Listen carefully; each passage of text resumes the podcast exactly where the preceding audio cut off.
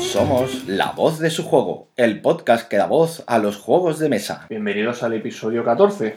Hola, yo soy Vasco. Hola, yo soy Fran. Bueno, pues ya está. Pues sí, pues el especial de verano. No os lo creéis y es cierto. que va a salir en verano. Espero, ¿no? Sí, sí, sí, sí. Este año vamos a hacer un propósito de que salga en verano. En Porque verano. es verano. Estamos grabando. ¿Qué día es hoy? Hoy es 2 de agosto. 2 de agosto. 2 de vamos agosto. a intentar No, o sea, no, publicar en agosto. Mm, no deberíamos decir la fecha en que grabamos. ¿Y Porque, qué? porque esto tiene un problema. Porque como nos liemos con la edición, entonces esto puede salir en octubre y se van a reír en nuestra cara. Pero es que, ya lo, y es que ya lo hacen. Bueno, sí, también es verdad, ya lo hacen. Y nosotros ade- además los alentamos porque no paramos de decir coñas y tal. Me, me pongo serio para, para esto. Eh, el episodio anterior, que además lo tenéis reciente, pero que lo tengáis reciente porque fue hace apenas un mes, eh, me equivoqué soltando, soltando las direcciones. Esta me hice un puñetero lío entre las arrobas y los puntos que vamos, lo peté. Entonces, eh, ¿dónde estamos? Nuestra página web, nuestra bonita página web. Eh, la voz de su juego.wordpress.com. Lo he dicho bien. ¿No me aplaudes?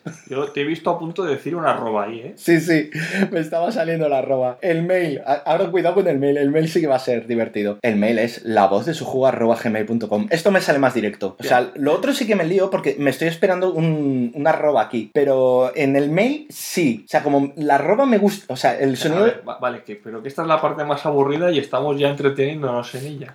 es verano, tío. Eh, tomar por culo.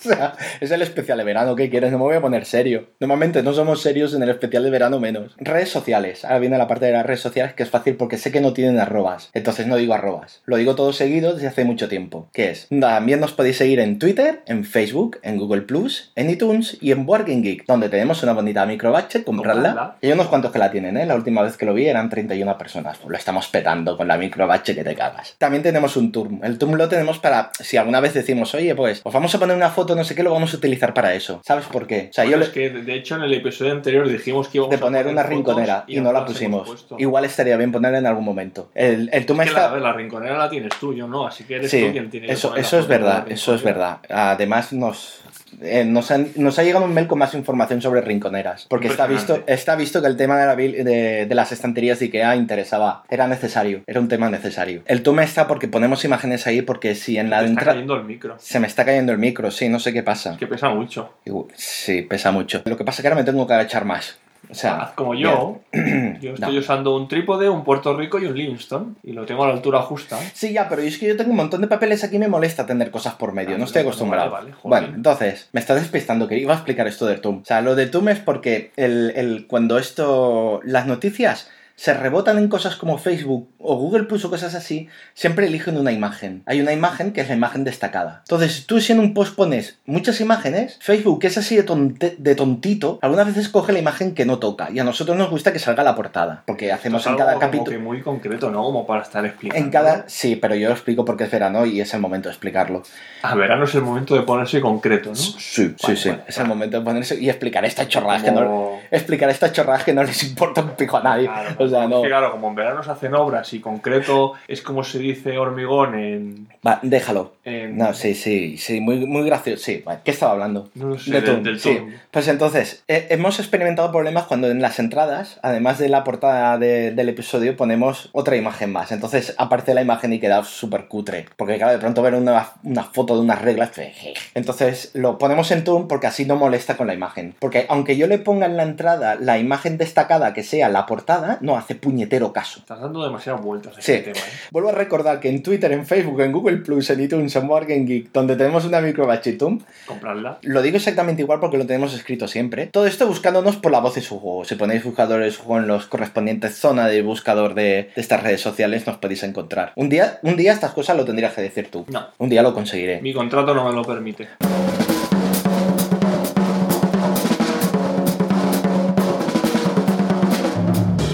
Fran nos va a decir de qué va. Nos va a recordar de qué va el especial de verano y qué es lo que habrá. ¿Qué es lo que Pues podéis como esperar? ya sabéis, eh, cada verano la web de su juego somos el podcast que no se va de vacaciones, ya que durante el resto del año no, no- no es que nos venimos precisamente a trabajar. En verano nos quedamos y damos el callo. Como es verano, no hacemos el podcast habitual, sino que cada año intentamos hacer un tema especial. Entonces este año el tema que hemos elegido es reglas mal explicadas. Es decir, hemos pedido a nuestros oyentes que nos explicasen esos casos en los que han explicado mal las reglas de un juego y eso ha acabado en que ha- eso ha acabado resultando en que han jugado un juego completamente diferente, en que han estropeado el juego o simplemente ha quedado como una anécdota graciosa. Entonces este año estamos bastante contentos porque hemos recibido dos mails, en concreto un mail de Orac que ya colaboró también en el Los- lo otro también es mail, pero claro, han enviado Bueno, cosas bien, diferentes. Ya, ya. Yo, yo, yo lo digo, es que, ahora no me lo estaba preparando, lo estaba preparando. Vale, ya me callo. Hemos recibido dos mails escritos.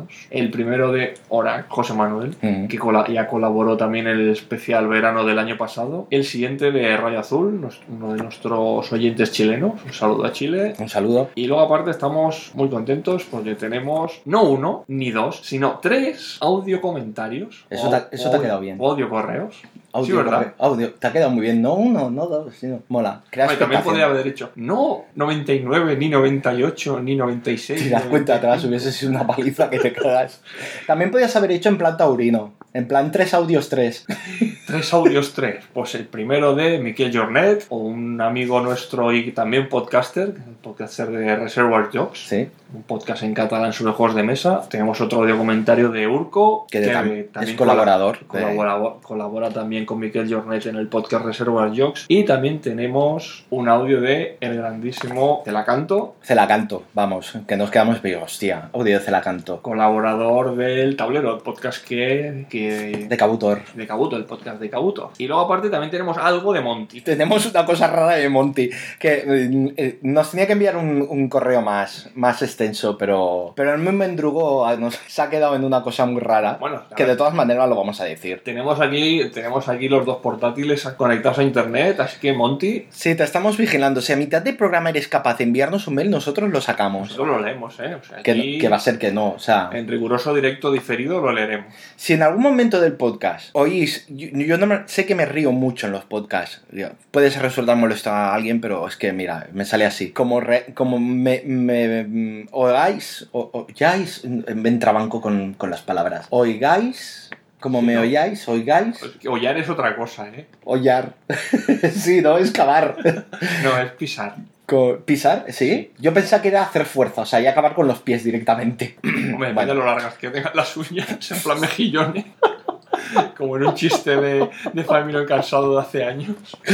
Madre mía. Em, ¿Qué estaba diciendo? Así, como me veíais soltar una carcajada en medio del podcast, que reviente el sonido y todo lo demás, es que hemos recibido el mail de Monty. Total, después de esto yo creo que ya toca ponernos... poner- vamos, vamos al grano ya y nos vamos a ponerle primero los mails y luego escucharemos los audios. Exacto, y los comentaremos. por ¿Vale? Y luego ya haremos comentarios y dire- diremos cosas, diremos cosas absurdas sobre cada una de estas cosas.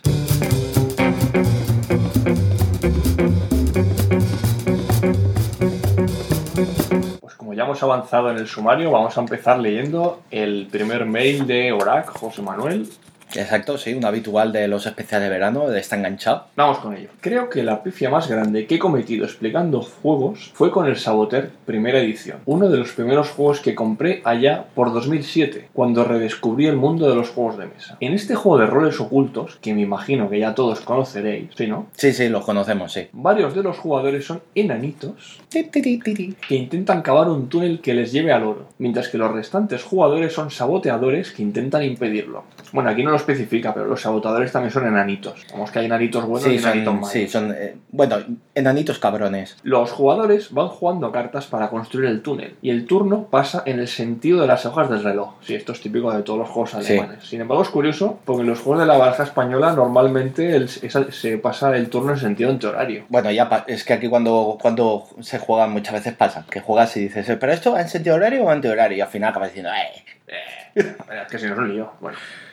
La gracia del juego está en que si finalmente se consigue conectar con el oro, los enanos buenos, los no saboteadores, se reparten el botín. Pero el primero que escoge su parte es el enanito que conectó con el oro. Hombre, claro, es el que ha Hombre, claro, a ver, se le ha currado, pegado el último picotazo. Y luego van eligiendo su parte el resto de enanos en sentido antihorario. Ojo al dato. O sea, Ojo al dato. revés de cómo se ha ido jugando la partida. Esta forma de repartir el botín hace que los enanos colaboren entre sí bastante, ya que si eres el enano que jugó justo antes del enano que conectó con el oro, serás el segundo en escoger, que tampoco está mal. Sin embargo, en mis primeras partidas con mis amigos se me fue la pinza y jugábamos a que el oro se reparte en el mismo sentido en el que se juega, es decir, en sentido horario. Horario. Y ahí se creó el caos. Con lo cual, la película cambia bastante. Ya nadie quiere colaborar y ser el que juega justo antes del que conecta con el oro, ya que eso hace que seas el último en escoger.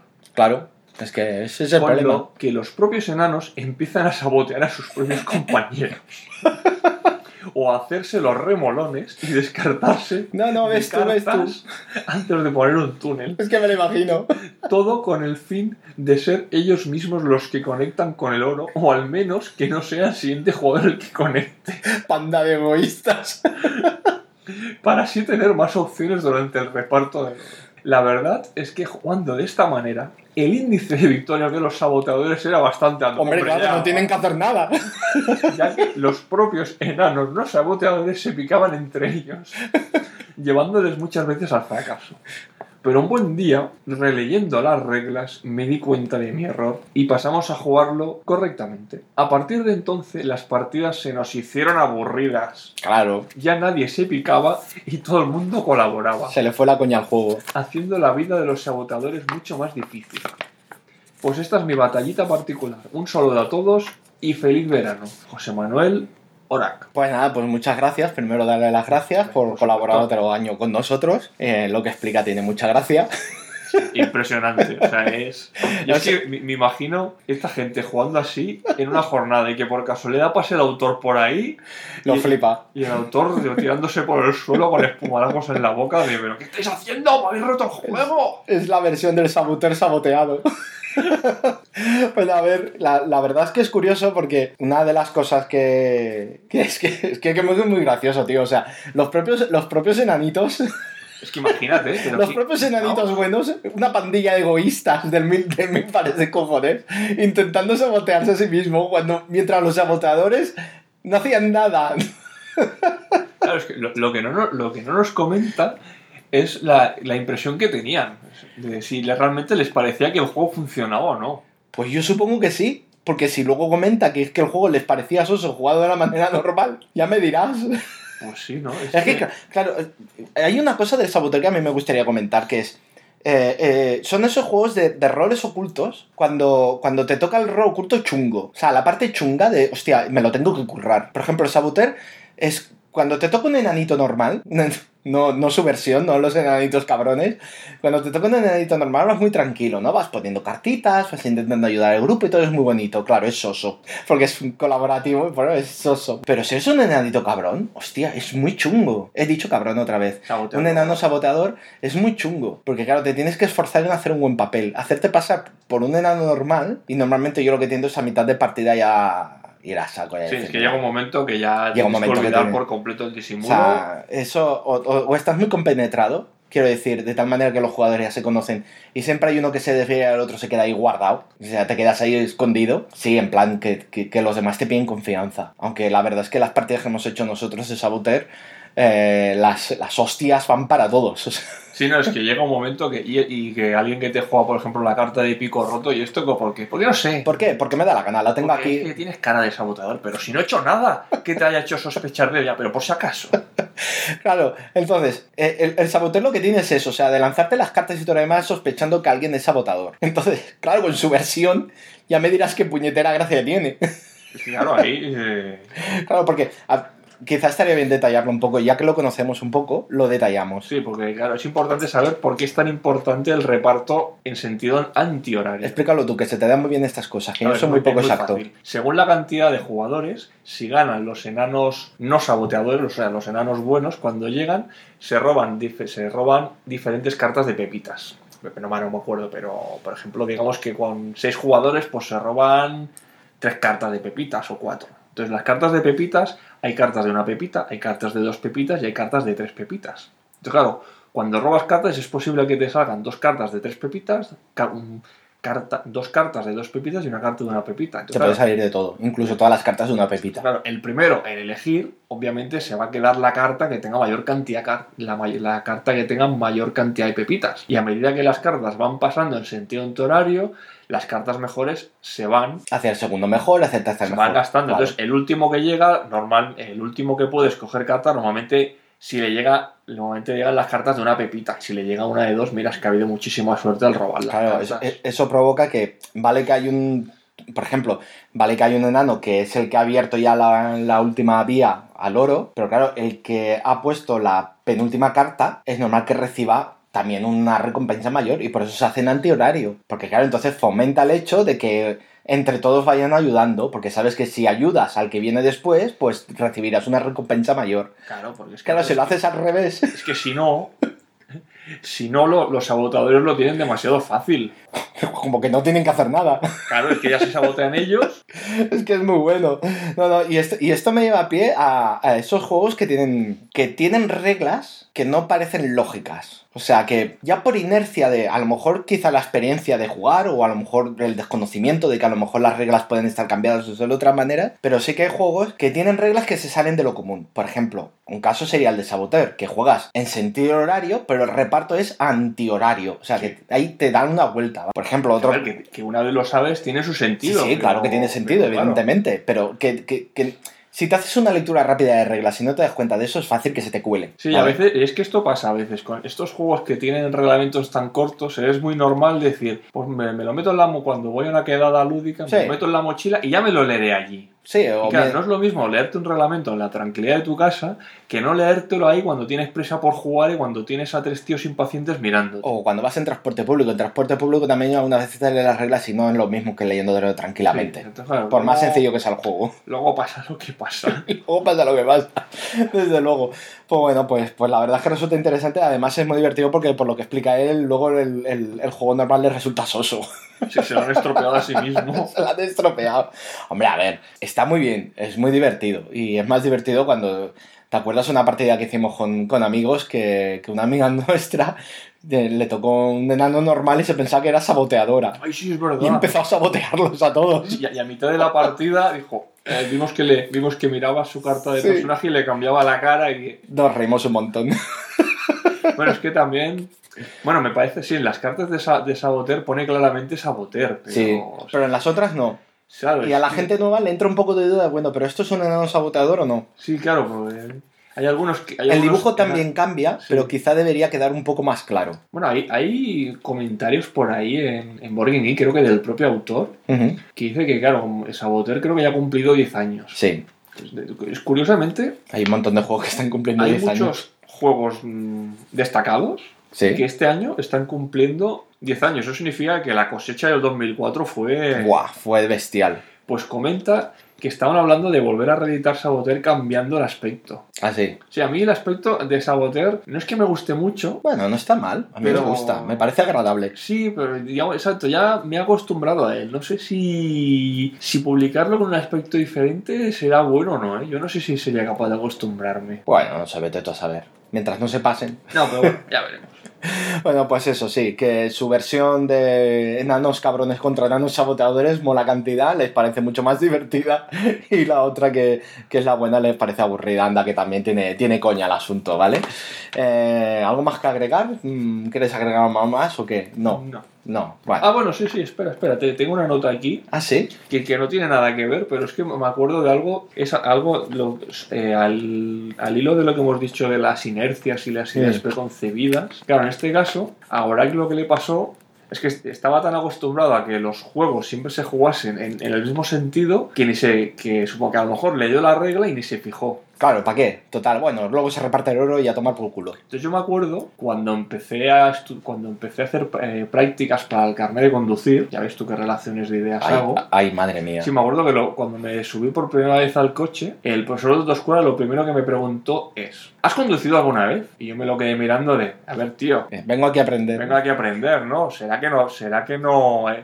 Si, si vengo aquí a aprender es porque no sé conducir, así que es obvio que no he conducido antes. Claro, luego el hombre era bastante simpático, me explicó por qué me lo preguntaba. Y decía, claro, hay mucha gente que va a la autoescuela a sacarse el carnet de conducir, pero realmente ya sabe conducir. Vale, Esto- porque a lo mejor hace mucho tiempo que no toco un coche y se lo no, no, no, ¿o no, no, porque esto es muy típico, por ejemplo, pues en los pueblos, en los pueblos que, bueno, ahora, ahora no sé, pero se ve, al menos antes, hace años, en los pueblos que había poca vigilancia, pues era, era que el niño de 14 años cogiera el coche para irse a la casa de al lado. Ah, claro, sí, vale, sí. Entonces, claro, vale. ¿qué es lo que pasa? Sí. Si aprendes a conducir por tu cuenta, te creas malos hábitos. Claro, pillas vicios. Pillas vicios. Esos vicios luego son muy difíciles de corregir porque para ti ya es algo natural, ya es algo que podemos decir que se te ha quedado dentro de tu memoria muscular. Joder, qué interesante. Entonces, claro, mientras, pero los, los, los profesores de tu escuela te intentan enseñar a conducir bien, te, te ense- te enseñan a poner las manos en el volante Sí. de forma correcta, a, cua- a cuando ha- haces el giro no cruzarte las manos para, por si tienes que hacer una corrección que de repente no te encuentres que tus manos chocan entre sí y no eres capaz de llegar al volante. Diferenciar entre derecha e izquierda. Eh, sí. Entonces, parece que con los juegos podemos llegar a tener también, no una memoria muscular, pero algo que has apuntado tú aquí, una, una inercia de reglas. Sí, Que de repente Claro. viene un juego que su gracia es precisamente que rompe, rompe esa inercia a la que estamos acostumbrados, pero tiene una regla nueva y claro, es normal que nos la saltemos por alto, sí. como ha pasado aquí. Por, por, por hacer también. Por, por apoyar el de esto de la inercia de reglas. Por ejemplo, en el, en el caso del, del Tebas, el Tebas, el, el marcador de turnos. Ah, es verdad. ¿Vale? El marcador de turnos, tú te crees que eso va a ser puntos de victoria o lo Claro, que te vas a sea. creer que es un marcador de puntuación. ¿Vale? Te crees que es un, marca, un, es marcador de puntuación lo que sea. de cualquier marcador de puntuación. Y luego es, es- una idea súper rara sobre cómo funcionan los turnos de cada jugador. Y que funciona muy bien. Sí, sí, pero que tienes que estar atento, porque es que si no se te va. Bueno, pero a ver, sin embargo, claro, es- en, en el caso de Saboteur, el reparto de las cartas de pepitas es un detalle. Sí. Ahí sí que es fácil que alguien lo, lo salte por al- lo, sal- lo pase por alto. Lo pase por alto, sí. Mientras que en caso de Tebas, esa idea es la base del juego. Es imposible saltársela porque es que si no. Sí, pero bueno, es lo que decía yo, más, más que nada la impresión de cuando hables el juego y abres el tablero, ah, el marcador de puntuación, y no. y no lo es, que ya, te, ya vas con ideas ya hechas. Sí, es, ah, bueno, exacto, claro. Es lo- Simplemente verlo ya asumes que funciona de Exacto, que forma. funciona de una manera y a lo mejor se te mete eso en la cabeza.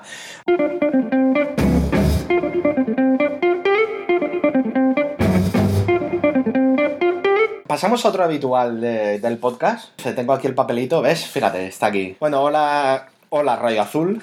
Eh, ahora te toca a ti. Es nuestro amigo Rayo Azul, que algunos lo conoceréis de la Ludoteca de Pampala, que hace un podcast junto a Emilio, ¿vale? Eh, chilenos, ¿vale? Nuestros amigos chilenos. Y nos manda el siguiente mail. Hola amigos de La Voz de su Juego.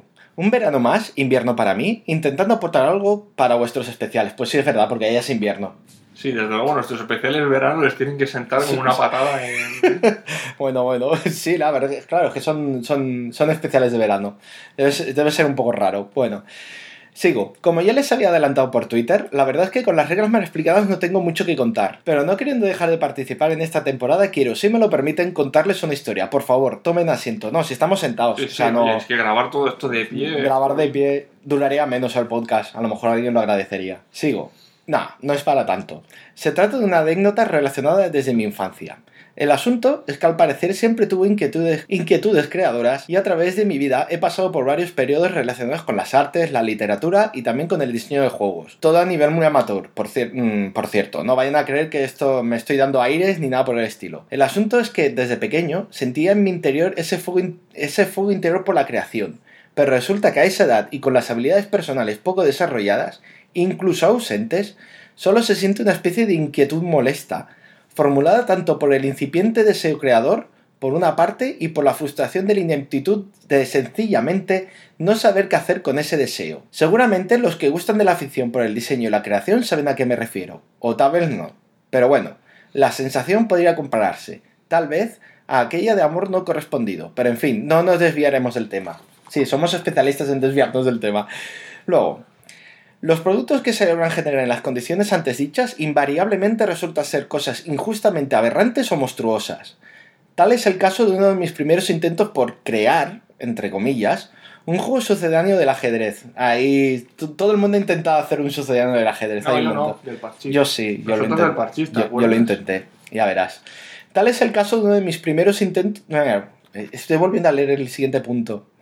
Bueno, lo del ajedrez. Y digo entre comillas porque en realidad se trataba de una pseudocopia. Además, cargada de las limitaciones del papel, de un juego de Atari de por aquellos tiempos que me gustaba mucho. El Arcon. Era cual, evidentemente, una sofisticación digital del ajedrez, cuyas piezas representaban los bandos del bien y del mal, con personajes fantásticos que tenían diferentes poderes. Al menos en mi recuerdo el juego era toda una pasada. Ahí los recuerdos infantiles. Eh, estos ajedrezes con temas metidos de fantasía y tal. Volviendo a lo de mi juego, yo, había yo lo había diseñado supuestamente con unas reglas tan acabadas que hacían imposible que yo perdiera. Una vez acabado el prototipo, se lo enseñé a mi hermana pequeña para que lo probásemos y resulta que no en demasiado tiempo terminó dándome jaque mate o la condición de victoria que fuera, ante un yo que no lograba dar crédito de aquello. Esto es muy gracioso. O sea, dice. A ver, Rayo Azul, si yo te entendí bien, dices que diseñaste el juego para que tú ganases siempre. A mí me parece muy bien, o sea. O sea, ya que te pones a crear un juego, al menos que ganes tú. No, que sí, oye, pues sí, porque anda, que va. La sorpresa se lo llevó cuando su hermana le ganó a su propio juego. Bueno, continúo. No sé si a día de hoy mis habilidades como creador barra diseñador de juegos habrán mejorado, pero mi hermanita pequeña todavía se acuerda con mucho solaz de aquella triste desventura mía. Joder, cachondeo que debe de tener su hermana con él. Imagínatelo. Un abrazo desde Chile y no olviden hacer un poco de publicidad a la ludoteca de Pampala, la cual se inspira en vuestro podcast, tanto por su formato como por su periodicidad. Y se ríe aquí. pues nada, sí, sí. creamos escuela. ¿eh? Eh, crea- creamos escuela, pero con vicios. Ahí. Todo lo malo se pega. Está claro que el mail no explica realmente reglas mal explicadas. O sí, vete a saber. Quizás re- reglas mal creadas para favorecerse a él. Pero se lo pasamos igual. Es que me hace mucha gracia el tema. Este. Y más que le ganase. bueno, a ver, pues, pues, pues sí, aquí está la. Aquí está la gracia esta. Bueno, a ver, ¿qué decimos sobre esto? O sea, eh, explicar reglas de tal manera que te favorezcan a ti. O sea, esa equivocación Hombre, en que sí, no deja de ser una variante de las reglas mal explicadas. no deja. Sí, va, Pues más claro, o menos reglas sabes- ma- mal explicadas con mala intención. con mala intención. A ver, eh, y tampoco mala intención, sino que algunas veces puede ser, porque conocemos de casos, o sea, de explicar un juego de tal manera que evidentemente todos los demás jugadores dicen, oye, pero todo el rato te está favoreciendo a ti. Que eso puede pasar por lo siguiente, yo asumo. Tú te lees el juego, tú lo has entendido y has interiormente analizado el juego y sabes por dónde van a ir los tiros. No es lo mismo leerte tú las reglas y explicarlas que a alguien nuevo que no sabe nada del juego que le expliquen las reglas. El que explica tiene una imagen muy diferente del que El está escuchando el- las el que reglas. explica el juego, a no ser que lo esté leyendo literalmente, ya ha pasado por la etapa de comprensión. Exacto, ha hecho un, un intento de comprensión porque, claro, tiene que explicar las reglas, ¿vale? Entonces, a ti se te puede olvidar de explicar alguna regla, explicar alguna mal, pero en tu interior, sin quererlo, tú te puedes estar aprovechando de eso, de un mayor entendimiento del juego. Entonces, claro, tú, que se dan casos de estar jugando no sé qué, no sé cuánto, y de pronto tú sueltas. Y estos tres cubitos de aquí, y digo cubitos, ¿eh? No estoy diciendo naves espaciales. Estos tres cubitos de aquí se colocan aquí y gano tantos puntos. Claro, pues en ese momento, Y en ese momento... como, no sé, puede que se te haya olvidado explicarlo, pero esa regla la sabes y cuando lo vas a hacer te acuerdas. Exacto, pero los demás jugadores eso no lo saben. No lo sabes porque no se lo has explicado. O no le has explicado mal o lo que sea, y entonces ya te lo echan en cara. Pero, oye, a ver, es que siempre que se te ha olvidado alguna regla y nos lo dice, resulta que esa regla te está favoreciendo. Te está favoreciendo a ti. Y esto es más o menos lo que cuenta Tomás, casi casi se podría ir por, por ahí. Lo que pasa que creo en el juego, que es todavía más grave. Entonces, es, es- es muy curioso eso, o sea, el, el momentazo ese de reglas que te favorecen a ti. Tenemos un caso aquí en Barcelona que es con, el, con Jordi. Bueno, y yo tengo otro. Y sí, claro, tenemos otro, sí, es verdad, tenemos otro. Que además es muy divertido porque eh, Jordi Ciprés tiene la de jugar por jugar, es uno de los socios de jugar por jugar. colabora con nosotros en el En- episodio de Wargames. De Wargames, exacto, porque es un gran wargamero. Eh, además ha escrito artículos en revistas sobre Wargames, fíjate sabe, tú. sabe del tema. Sabe del tema. Pues eh, existe el mito entre sus, sus antiguos colegas de la regla Ciprés, que es eh, la típica regla que se ve que a Jordi se le olvidaba o explica de una manera diferente y luego a mitad de partida saltaba con esa regla y entonces ganaba él o le favorecía a él. Que incluso en jugando en mil cartas en blanco, en el queimada, porque yo me llevé evidentemente cartoncitos en blanco para jugar a mil cartas en blanco, está creada la carta de, de regla ciprés. Bueno, es que esa, esa baraja de mil cartas en, de mil cartas en blanco está, la tenemos colgada. Está en Board Game ¿verdad? Geek. Si vais, a, si vais a la entrada de Board Game Geek de mil cartas en blanco, ahí en la, en la sección de archivos está el mil cartas en blanco queimada. Y, algo así. ahí está la Y está ahí. Y, y la podéis ver, podéis ver la regla ciprés. Es un escaneo un poco malo, hay que decirlo, pero total, para el juego que es, no Sí. tiene mayor importancia. Al menos es divertido, ¿vale? Pues sí, pues eso, eso es de regla Nosotros- explicar. Tú tenías otra cosa que explicar. Sí, yo cuando hace años jugaba en la ludoteca Lanex de Golferis, que era una ludoteca de Barcelona. Uno de, uno de los jugadores con los que jugábamos era Pau. Con Pau nos pasaba lo mismo. De repente estábamos, nos, nos explicaba un juego, estábamos jugando y a mitad de la partida dice, ah, y por cierto, se me ha olvidado esto. Que... Y claro, que siempre se le había olvidado algo y que cuando lo recordaba le favorecía a él. Sí, sí, no, no. A ver, Y- pero... Y, y- y no ha ahora voy a ser un poco más puñetero. O sea, eso que explicas al juego, a mitad de partida te acuerdas que hay una regla que no has explicado y te calles como un putas. Con tal de no cagarla. por- ah, Con tal de decir, hostia, como, como diga esto, me- o sea, o empezamos otra vez la partida, o esto continúa igual y lo dejamos así. Ah, ¿Cuánta gente os habrá pasado eso? Va a confesarlo, lo habéis hecho en algún momento. Decir, bueno, pues esto me lo callo, no ha pasado nada, no sé qué. Pero, pero ahora, a ver, también miremoslos desde el otro lado. Es que también encima. es que también.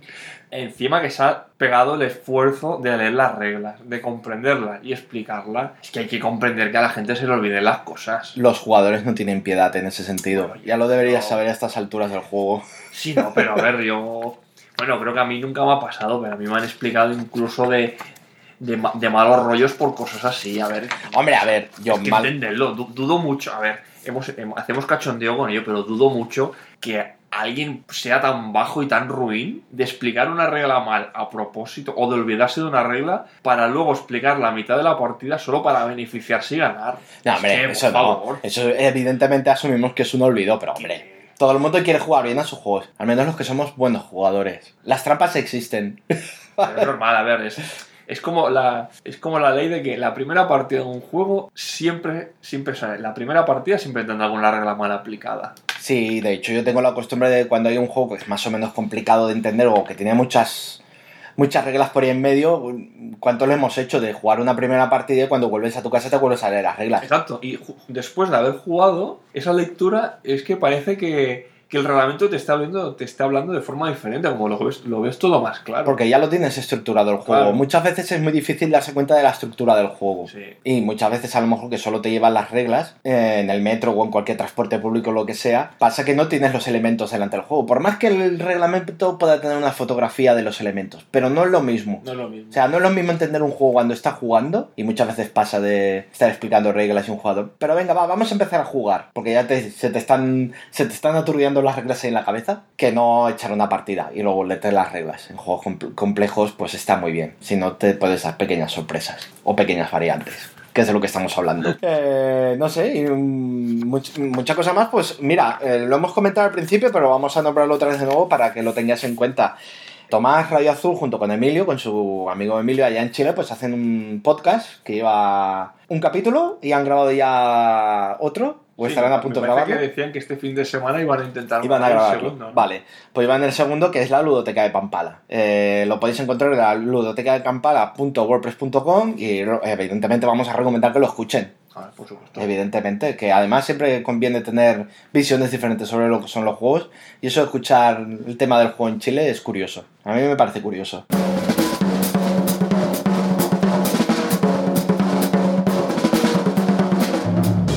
Pues nada, pues pasamos al siguiente, ¿no? ¿Cuál es el siguiente? Espérate que pasamos hoja. Venga.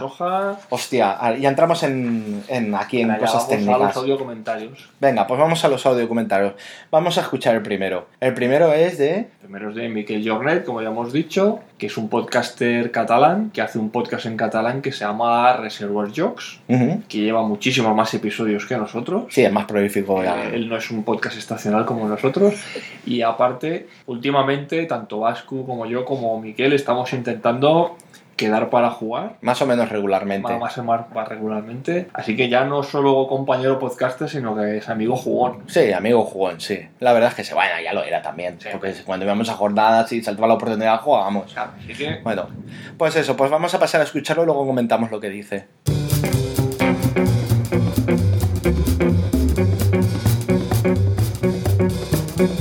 Hola Vascu, hola Fran, soy Miquel y bueno, voy a participar en, en vuestro especial de verano que siempre me ha hecho mucha gracia el especial de verano que bueno, el que hicisteis el año pasado para mí fue mítico y bueno, os felicito por el podcast. No os lo he dicho personalmente porque nos vemos de vez en cuando para jugar en el Queimada, pero, pero bueno, es el podcast con el que más me río y de verdad, o sea, yo cuando sale un episodio nuevo pues eh, disfruto un montón porque sé que esa noche, porque casi siempre los escucho cuando me voy a dormir, sé que esa noche me voy a, me voy a reír. Luego a veces me quedo dormido y al día siguiente lo, lo vuelvo a descargar y lo pongo por donde me acuerdo que me dormí la, la noche anterior. O sea que igual tenéis un montón de descargas y, y muchas son mías.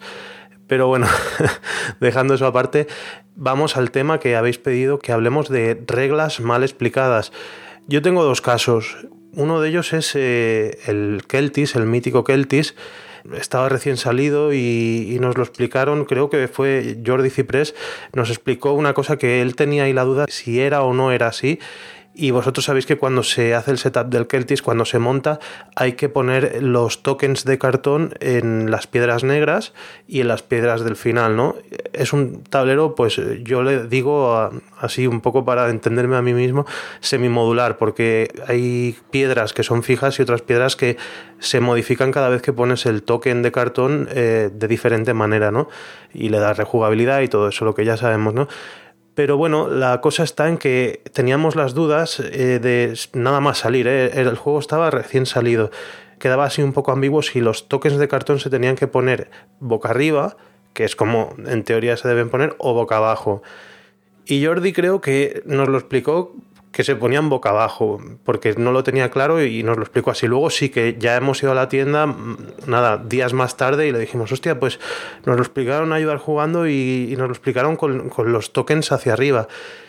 Y bueno, nos lo explicó así y probamos de jugar así las primeras partidas y la verdad es, bueno, el juego no estaba mal. Le quita estrategia porque si tienes los tokens vistos, pues ya te haces un poco tu configuración de camino óptimo y si tienes las cartas de ese color además, pues todavía mucho mejor y tal y planificas mucho más, pero la gracia en la forma en la que nos lo explicó inicialmente Jordi, que estoy seguro que ahora lo explica perfectamente en la tienda y tal, es que eh, sin querer Jordi nos dio una clave porque nosotros, Eneida y yo, hemos dinamizado muchas sesiones de juego con, con, niños. Yo trabajo también en un casal de jóvenes en San Andreu de la Barca y también dinamizo y tal. Y descubrimos eh, una forma, que es esa forma errónea de jugarlo con los tokens da, dadas la vuelta, los tokens de cartón, ciegos, sin que se vean. Y es que se le baja un poco el grado, o sea, el nivel de edad del juego. O sea, si el juego está pensado para un arco de edad a partir de X años, dándole la vuelta a los tokens, pueden jugar niños más pequeños incluso y se lo pasan genial, porque encuentran la gracia de llegar al token, darle la vuelta, si es una piedra se lo quedan, si es un avance avanzan eh, y se queda ya ahí en el tablero, si son puntos pues se los cuentan, como el juego normal, pero para ellos siempre es una sorpresa avanzar por cualquiera de los caminos que ofrece Keltis, ¿no? A partir de ahí lo hemos probado con niños eh, jugándolo visto y con niños jugándolo con los tokens tapados. Y funciona mejor con niños, incluso que no tienen la edad recomendada para jugarlo, con los tokens tapados, porque es eso, está el factor sorpresa, que es la ilusión que les hace a ellos al destapar cada token, ¿no? Y recomiendo que si alguien no lo ha probado de esta manera errónea, pero tan potente para jugar con niños, y quiere alguna vez jugar a Keltis con niños, que lo juegue así, y descubrirá que es una agradable sorpresa y de la otra manera, o sea, son dos juegos en uno, de la manera convencional lo disfruta más el, jugador, ¿no? El, que planifica, el que, el que tiene sus estrategias y tal. De la otra manera es un juego mucho más casual, mucho más fresco para jugarlo con niños y nosotros todavía han pasado los años, porque Keltis es de 2008, de vez en cuando todavía con algunos niños jugamos así y les encanta. Las otras reglas eh, explicadas erróneamente, que también es un caso muy parecido. Esta se la devolví yo a Jordi Ciprés de, jugar por jugar. Él me había explicado mal Keltis, pero descubrimos que nos funcionó bien dentro de lo que cabe en otros eh, ámbitos. Y yo le expliqué mal a él la ensalada de cucarachas. Yo me acuerdo que, que me lo compré antes de que Debir lo sacase en alemán y tal, y más o menos me miré las reglas y, lo expliqué mal. Me acuerdo que estábamos comiendo en un, en un, restaurante mexicano que tienen cerca de la tienda. Entonces me dijo, va, venga, explícalo, que cuando lo saque de Vir lo vamos a traer y seguro que nos va muy bien. Y se lo expliqué mal. Exactamente, bueno, yo creo que jugando a la ensalada de cucarachas hay una forma en la que se dice la verdad, ¿no? Si tú tiras un tomate, pues dices tomate. Pues no, yo, lo expliqué de una forma que era, siempre hay que decir mentiras. Y son reglas que funcionan y, que, bueno, el juego se puede jugar así. Y dice Jordi que le gusta más eh, la forma en la que se lo expliqué yo. No sé si es verdad, pero, pero dice que, todavía lo juega él así. O sea, que le ha pasado lo mismo que a mí con Keltis, pues a él le ha pasado con el ensalada cucarachas. Y es que tú tires lo que tires, siempre tienes que mentir. Esa es la la premisa principal del juego. Si tiras tomate no puedes decir tomate. Tampoco puedes decir la carta sobre la que tiras el tomate. Tampoco puedes decir lo mismo que haya dicho el anterior jugador. O sea, tienes que mentir sobre tu carta, mentir sobre la carta que juegas encima y mentir sobre lo que han dicho antes. Y tampoco puedes decir pues el vegetal prohibido, ¿no? Pues si está prohibida, yo qué sé, la, lechuga, pues no puedes decir lechuga y aparte no puedes decir todo lo demás. Se parecen mucho a las reglas normales, pero ya digo, en las reglas normales creo que hay veces que puedes decir la verdad. Aquí no, nunca debes decir la verdad y siempre tienes que jugar diciendo mentira, diciendo algo diferente a lo que hay sobre la mesa, diciendo algo diferente a lo que ha dicho el anterior jugador y no diciendo si hay un vegetal prohibido. Son, es así, es, son cuatro negaciones, siempre tienes que no decir, no decir, no decir, no decir y yo creo que a la gente le entra muy rápido ese, concepto y está muy chulo porque notas que el juego funciona también muy bien, se te cruzan los cables del cerebro, que es lo que tiene eh, los juegos del, del estos de los bichos, bueno, los de ensaladas y sopa de bichos y tal. Y al final es eso, que si tienes un vegetal prohibido, que es uno de esos que cuando lo tiras dices cucaracha, lo tienes encima de la mesa, llega un momento que hay una jugada que tiras y solamente hay una opción, solamente puedes decir un vegetal. Y bueno, la verdad es que nosotros todavía lo jugamos así, nos gusta mucho, eh, tendríamos que revisar las, las normas oficiales para jugarlo bien alguna vez. Pero bueno, es un juego que explicado mal funciona y bueno, nos ha pasado eso con Keltis y con ensalada de cucarachas. Y bueno, dejo ya que participe más gente, a ver si recibís más audio correos y bueno, aprovecho un poco también estos segundos finales de mi audio correo para ver si podéis animar vosotros a, más gente a que participe en también una iniciativa de verano que estoy haciendo yo desde mi podcast eh, Reservo Irjocs puede participar gente en catalán o puede participar gente en castellano. De hecho, ya hay gente de Madrid que ha participado y tal y creo que de Chile va a participar también un, amigo, Emilio. Y bueno, que estamos sorteando un Venetia firmado por Francesco Nepitelo y Marco Maggi, que lo conseguimos en Granollers, en, la feria Yuga par Yuga. Y lo único que pedimos es que manden correos o audio correos explicando qué juegos van a jugar o pretenden jugar estas vacaciones, este verano de 2014. Para potenciar que la gente mande más audio correos, le daremos tres participaciones para el sorteo del Venetia. En cambio, si mandan correos de correo electrónico escrito, lo leeremos también en el podcast pasado agosto, pero tendrán una única participación. O sea que si realmente queréis el premio y estáis escuchando esto y todavía os animáis a participar, porque supongo que esto cuando salga publicado todavía os queda tiempo, porque nosotros leeremos las respuestas pasado el verano, sobre septiembre o así, eh, animaros y sobre todo animaros a participar con un audio correo porque tendréis más posibilidades de ganar el Venetia que para mí es el, último juegazo que ha publicado De Y nada, chicos, pues eh, os dejo disfrutar de las vacaciones, no os canséis editando y, bueno, pues ya nos veremos también durante el año en las quedadas que hacemos de tanto en tanto en el Queimada, que tanto estoy disfrutando también con vosotros. Gracias y bueno, seguimos escuchándonos.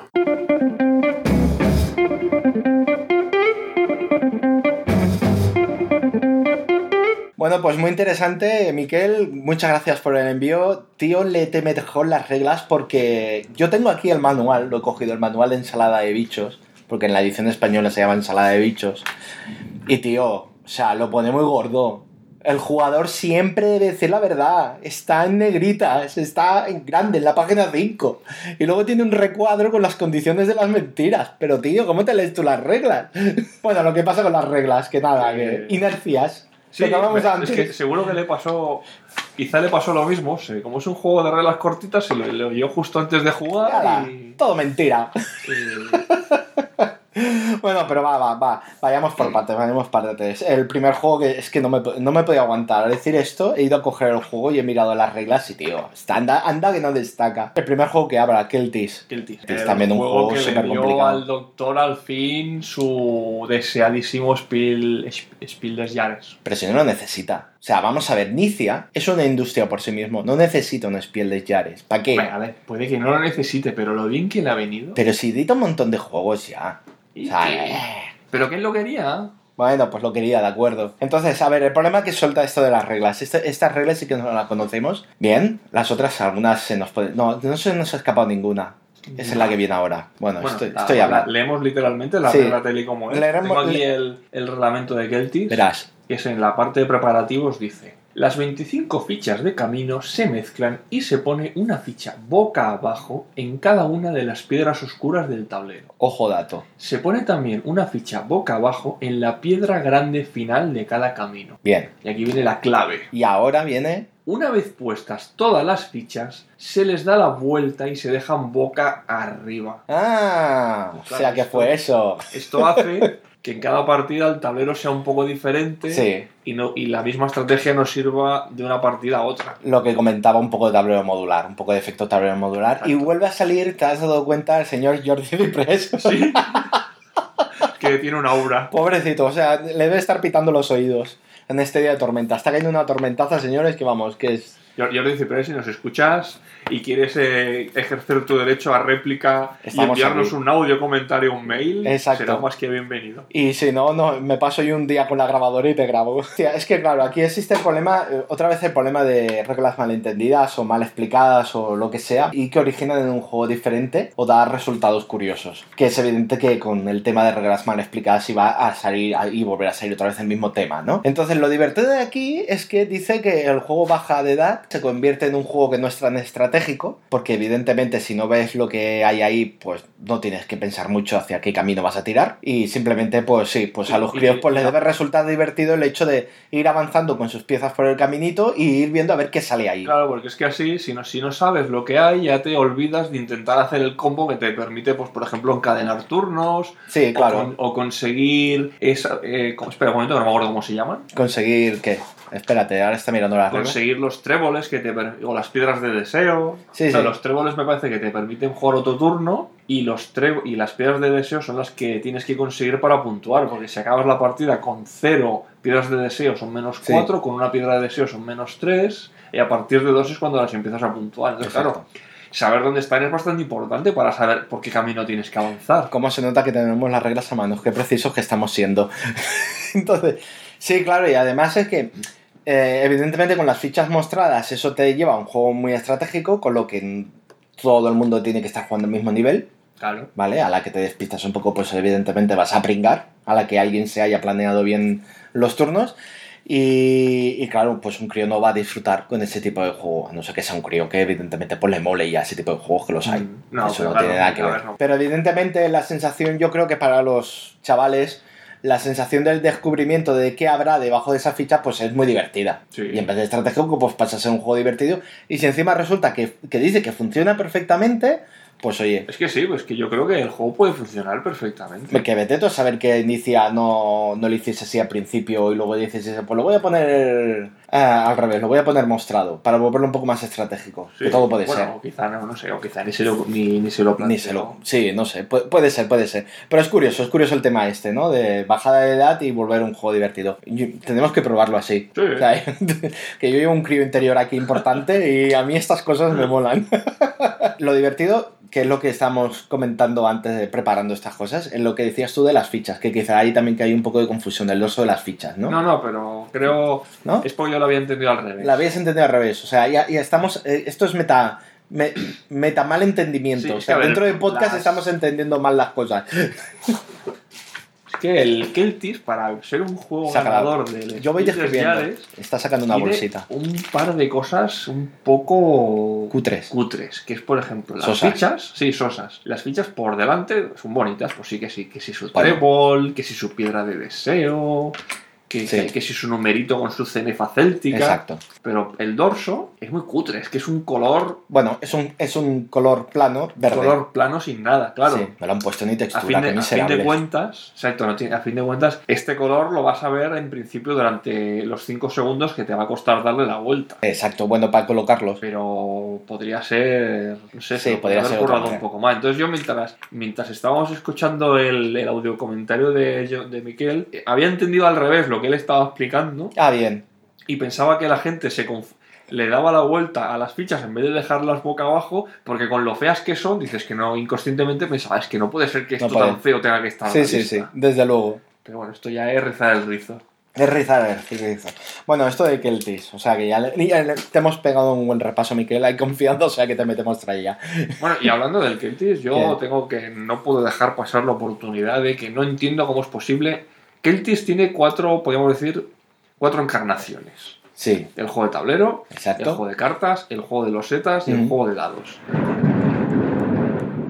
Sí, Esto- señores, eso ha sido un trueno, No sé se ha si se oído. ha oído, pero es que aquí está empezando, vamos a tener que salir Ha pegado un- una luz, un flash que no veas. Pues en español está publicado el juego de tablero Sí. y el juego de los setas. Mm, De los cuatro, para mí, el mejor con diferencia es el juego de cartas. Bien. Y el juego de cartas no está publicado. Así que me, me parece. Estás indignado. Estoy indignado. Estoy indignado porque lo que no me gusta, creo, creo que lo he comentado ya en algún episodio anterior. A mí Si es un lo- trauma, seguro que sí. Es un trauma. Lo que no me gusta del juego de tablero de Keltis, y es que es una chorrada, pero es el hecho de tener que jugar carta y luego mover ficha. Mientras que en el, en el juego de carta es directo, es juegas la carta y la carta ya está cumpliendo todas las funciones. Me parece muchísimo más elegante. Bueno, tenían que reducirlo de alguna manera, quizá, No, claro. sí, sí, claro, por eso. Yo por eso, si ya como recomendación personal, si os gusta el Keltis de tablero y tienes la oportunidad de alguna forma de conseguir el Keltis de cartas, probadlo porque es un juego muy barato y que para mí es mucho mejor que su juego original. Al de, da- el de dados hay. Sí, el de dado lo hemos Pero- jugado, no está mal, es muchísimo más Pero sencillo. mejor el de cartas. Pero tiene, tiene su gracieta, pero el, el de cartas está muy Y, bien. y además no necesitas tanto espacio porque tampoco ocupa tanto. ¿Cuál? El de cartas. No, el de cartas ocupa bastante. ¿Sí? Sí. Vale, son de estos juegos de cartas que se extienden. Hombre, a ver, no es en plan exagerado como el ejemplo típico del Catán de cartas para dos jugadores, Sí, pero necesitas sí, espacio. sí. El Catán de cartas de dos jugadores necesitas más mesa que el, que el Catán normal. Es, es muy curioso eso. Bueno, pero a ver, que ya... Daría para un especial. Es que nos estamos explicando mal y ya ahora se nos olvida el tema. Sí, se nos olvida el tema. A ver, ha hablado de otro juego que yo he hecho una breve mención, que es la ensalada de cucarachas. Bueno, a ver, advertir, la versión española he dicho es ensalada de bichos, porque hay, hay otro juego que es sopa de, de bichos, Que es anterior. que es anterior, ¿vale? Estos dos juegos se combinan, si quieres los puedes combinar, hay reglas para combinar. Así es más divertido, así sufres más equivocaciones. Entonces aquí, ya que vamos a, a ser exactos, ya que tenemos el manual, vamos a, a el tema de la partida. Lo pone en grande. ¿Me, voy a, me, meto, el, ¿Me meto el moco o qué? Adaptación gra- Ah, no, mira, este no lo hice yo. Lo, hizo ACV. Lo pone en grande, en un texto mucho más grande del habitual. Pone el jugador, el jugador siempre ha de decir la verdad. Y lo pone al principio de la página 5, en idioma español. Y debajo suyo hay un pedazo recuadro amarillo que pone, pero, primer punto, debe decir una mentira si la verdura de la carta que coloca es igual que la verdura de la última carta que se ha jugado. Lo he leído y no lo he entendido. A mí no me mires, ¿eh? Yo, No, no. los juegos de este hombre, el señor... El señor Sa- Sa- está aquí, el Seymet Seymet. este, yo es que directamente no los entiendo. Bueno, pero es que este tipo de juegos ya va a eso, ya va a crear la confusión. O sea, todos los muchos juegos de este señor es, es crear la confusión a partir de las reglas. Y la gracia está en la equivocación, en que te equivocas, la cagas y pierdes. Es un anarquista lúdico. Es un anarquista lúdico, exacto. Me mola mucho ese término, anarquista lúdico. El segundo punto, debe decir una mentira si la verdura de la carta que coloca tiene el mismo nombre que el nombre que ha dicho el jugador anterior. ¿Qué? O sea, no puede coincidir el nombre. O sea, no puede coincidir ni la verdura de la última carta ni el nombre. O sea, si yo digo pimiento, no puede decir, yo no puedo decir pimiento. Creo. No lo he entendido ¿Qué? del todo bien. Bueno, paso al tercer punto. Me, me siento como Manuel Hotel Faulty. Es que es- sí, va, va a ser, va a ser muy divertido. Va a ser muy divertido. El tercer punto, debe decir cucaracha. Cucaracha. Pero no se llama sala de bichos. Bueno, sí, pero hay cucarachas. Lo que pasa es que el- el- todos estos juegos va de bichos. y se ha decidido ponerle bichos. Vuelvo a empezar. Tercer punto. Debe decir cucaracha si coloca una carta de verdura podrida. ¡Qué asco! Exacto. Por eso dice cucaracha. Y el cuarto punto, debe decir una mentira si la verdura de la carta que coloca es igual que la verdura podrida visible en ese momento. O sea, si está podrida la carta que está visible, debes decir una mentira. Claro, esto crea confusión. Pero en cualquier caso, el, el- el texto grande, en un tamaño de, de letra más grande que pone el jugador, siempre debe decir la verdad. Además, en negrita, sigue, sigo- sigue, continúa con cuatro puntos en los cuales se debe decir una mentira. Y él dice todo el rato mentiras. Tiene que ser un pitorreo por ahí. Además fue un zasca para Jordi, porque Jordi le explicó el Kelty más a él y él le explica mal el, el ensalada de bichos O a sea, que él. si alguna vez os sentáis a jugar con Jordi o con Miguel y os tienen que explicar algo, No, a ver, eh, eh, estad debemos... atentos. Estad atentos. No, debemos decir que, a ver, eh, en jugar por jugar se curran las cosas y sé que juegan a juegos para probarlos y poder explicarlos bien. O sea, que eso es fiable. Evidentemente, pues no, no es lo mismo que te hagan una idea general del juego a tú coger las reglas y leértelas detenidamente, que es lo que tendrías que haber hecho, Miquel. bueno, total. Después de esto, Miquel ahí nos mete una pedazo de publicidad que te cagas en el audio, aprovecha y no, no se lo vamos a editar, se lo vamos a dejar. que dice que bueno, que en su blog hacen un sorteo de Venecias. Se ve que él no hace especial de verano como nosotros. Bueno, especial verano-invierno para el otro hemisferio del un especial posverano. Es un especial posverano que es muy cómodo, porque lo puedes colar como un especial de verano, pero sin tener que hacerlo en el verano. Exacto, sin verano ¿Vale? te rascan la barriga. Entonces, lo divertido es que es, eh, eh, lo que pide, sobre todo son audios porque ten- tenéis más oportunidad de, conseguir el juego que regala, pero también pide mails, evidentemente. Sortea un Venetia, que el Venetia, eh, un día hablaremos de él, Sí. porque es un pedazo de juego como una casa. Y Hombre, la digo, caja es grande, ¿eh? y lo digo muy en serio, merece, yo, no lo, yo no lo he jugado. merece hasta el último céntimo que se paga por esa caja tan grande. Y lo digo muy en serio, es un Eh, a gran ver, juego. pero Es que tú lo tienes gratis. Bueno, sí, pero igual. A ver, no, perdona, mi copia no fue gratis. Pero entonces solo tienes una. Mi copia no fue Pero gratis. tienes dos, ¿no? No, no tengo dos. Hombre, si tengo uno, no voy a pedir otro. O me pídelo y me lo das a mí. Entonces Sí, mira, qué gracioso. a ver, no, debo decir que mi Venetia, eh, Venetia, evidentemente vosotros sabéis que yo maqueto juegos. ¿Ah, sí? profesionalmente, profesionalmente me dedico a eso. Oh, qué Oye, qué interesante. No sé por qué estoy haciendo el. No sé por qué estoy haciendo el podcast, porque me van a acusar ahora de esto. No, una vez ya reseñamos un juego y ya advertimos de esto. Nos estamos yendo del tema, pero da igual, es el especial de verano, toma por culo. Eh, el Venetia mío sí que yo lo podía tener gratis porque lo he maquetado yo. Venetia es un juego, vamos a reseñar un poquito bien, de Francesco Nepitelo y Marco Maggi, que son los mismos creadores de la, de la Guerra del Anillo, que es un pedazo de jugazo también impresionante. ¿Cómo la casa? Como una casa. Eh, grande, además. La casa grande, no pequeña. Pues han hecho el juego este de Venetia, que va sobre el... Venetia. Venetia. Va sobre Venecia. Sí, exacto. Pero Venetia, porque es en italiano. Habla sobre la República de la Serenísima. La Serenísima República de Venetia. Y habla de su historia. Es un juego pues que representa eso. Y es una pasada, es una maravilla. O sea, está muy bien. Es un juego que además dos horas se juega no, y yo es te una... creo, pero es que como yo no lo he jugado. Bueno, pues sortea eso, pero además es- viene firmado por, por los propios autores. O sea, que poca broma. Hombre, pues Eh. ya, ya estaría bien que ya que es un especial de reglas mal explicadas que lo hubiese firmado otro. Que lo hubiese firmado, otro hubiese tenido gracias. Hombre, pero no es nuestro especial, es el suyo.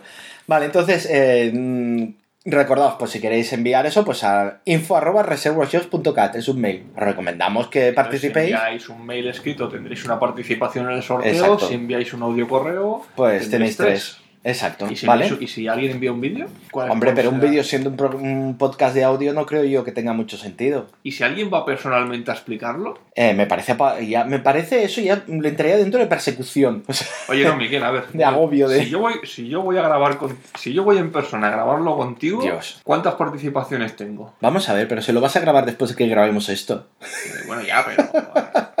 No, bueno, pues eso, y si queréis pues conocer el, blog de, de Mickelsonet, pues tan fácil como ir a reservoirjocs.cat. Es un blog en catalán, pero bueno, yo sé que hay mucha gente del resto de España que lo, que lo está escuchando. Que bueno, pues no sé, quizás eh, Yo es que como siendo catalanes y habiendo Sí, aprendido claro, catalán nos resulta difícil ya- saber qué, qué nivel de comprensión tiene. Nosotros ya lo entendemos. Quizás sea como el portugués, escuchar en portugués, que puedes escuchar portugués, siendo español escuchas portugués y algo pillas. Bueno, a mí me gustaría que hubiera podcast en gallego. Bueno, espérate, No, espérate. porque yo creo que no hay ninguno, pero yo gallego no lo hablo, pero mi familia es gallega, yo el gallego lo entiendo perfectamente. Entonces, Vale.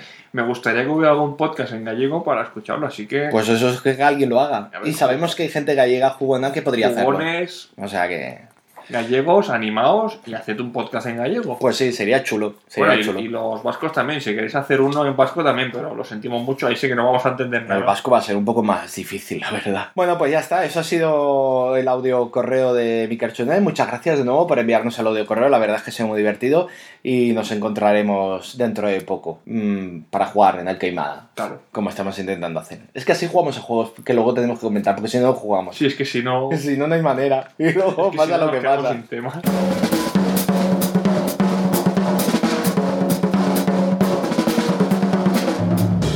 Bueno, pues pasamos al siguiente, ¿no? De acuerdo. Venga, pasamos al siguiente, que nos salimos muy poquito de la zona del podcast. Vamos con Urco.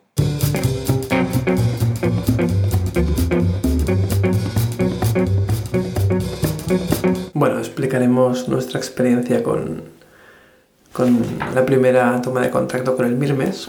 El Mirmes es un juego de colonias de hormigas, donde tienes que bueno, crear obreras, batallar, ampliar tu hormiguero y conseguir derrotar a los demás. Nosotros tuvimos como explicador de reglas a Josep y nos explicó una pequeña variante del juego, de la cual siempre nos acordamos cuando jugamos este juego. Josep nos hizo un setup un poco difícil. Pongamos que en nuestra colonia tenemos en el juego normal a tres cuidadoras que nos permiten desarrollar la colonia y, él nos puso solo dos. A eso le sumamos que nosotros tampoco entendimos del todo bien las reglas y decidimos en un alarde de entendimiento que cuando una obrera mataba a un bicho, se moría la obrera y la soldado, con lo cual era el doble de lo que pasaba normalmente. Eso nos provocó una especie de Mirmes Extreme en el cual simplemente para conseguir sobrevivir era toda una hazaña épica. Pagar los cubos que exigía el juego en invierno era algo horroroso. Conseguir esa comida era una cosa casi imposible. Perdías puntos, sufrías, pero así, y todo el juego nos gustó mucho. La verdad es que nos reímos mucho cuando nos enteramos que en el fondo teníamos que haber tenido tres de salida en vez de dos.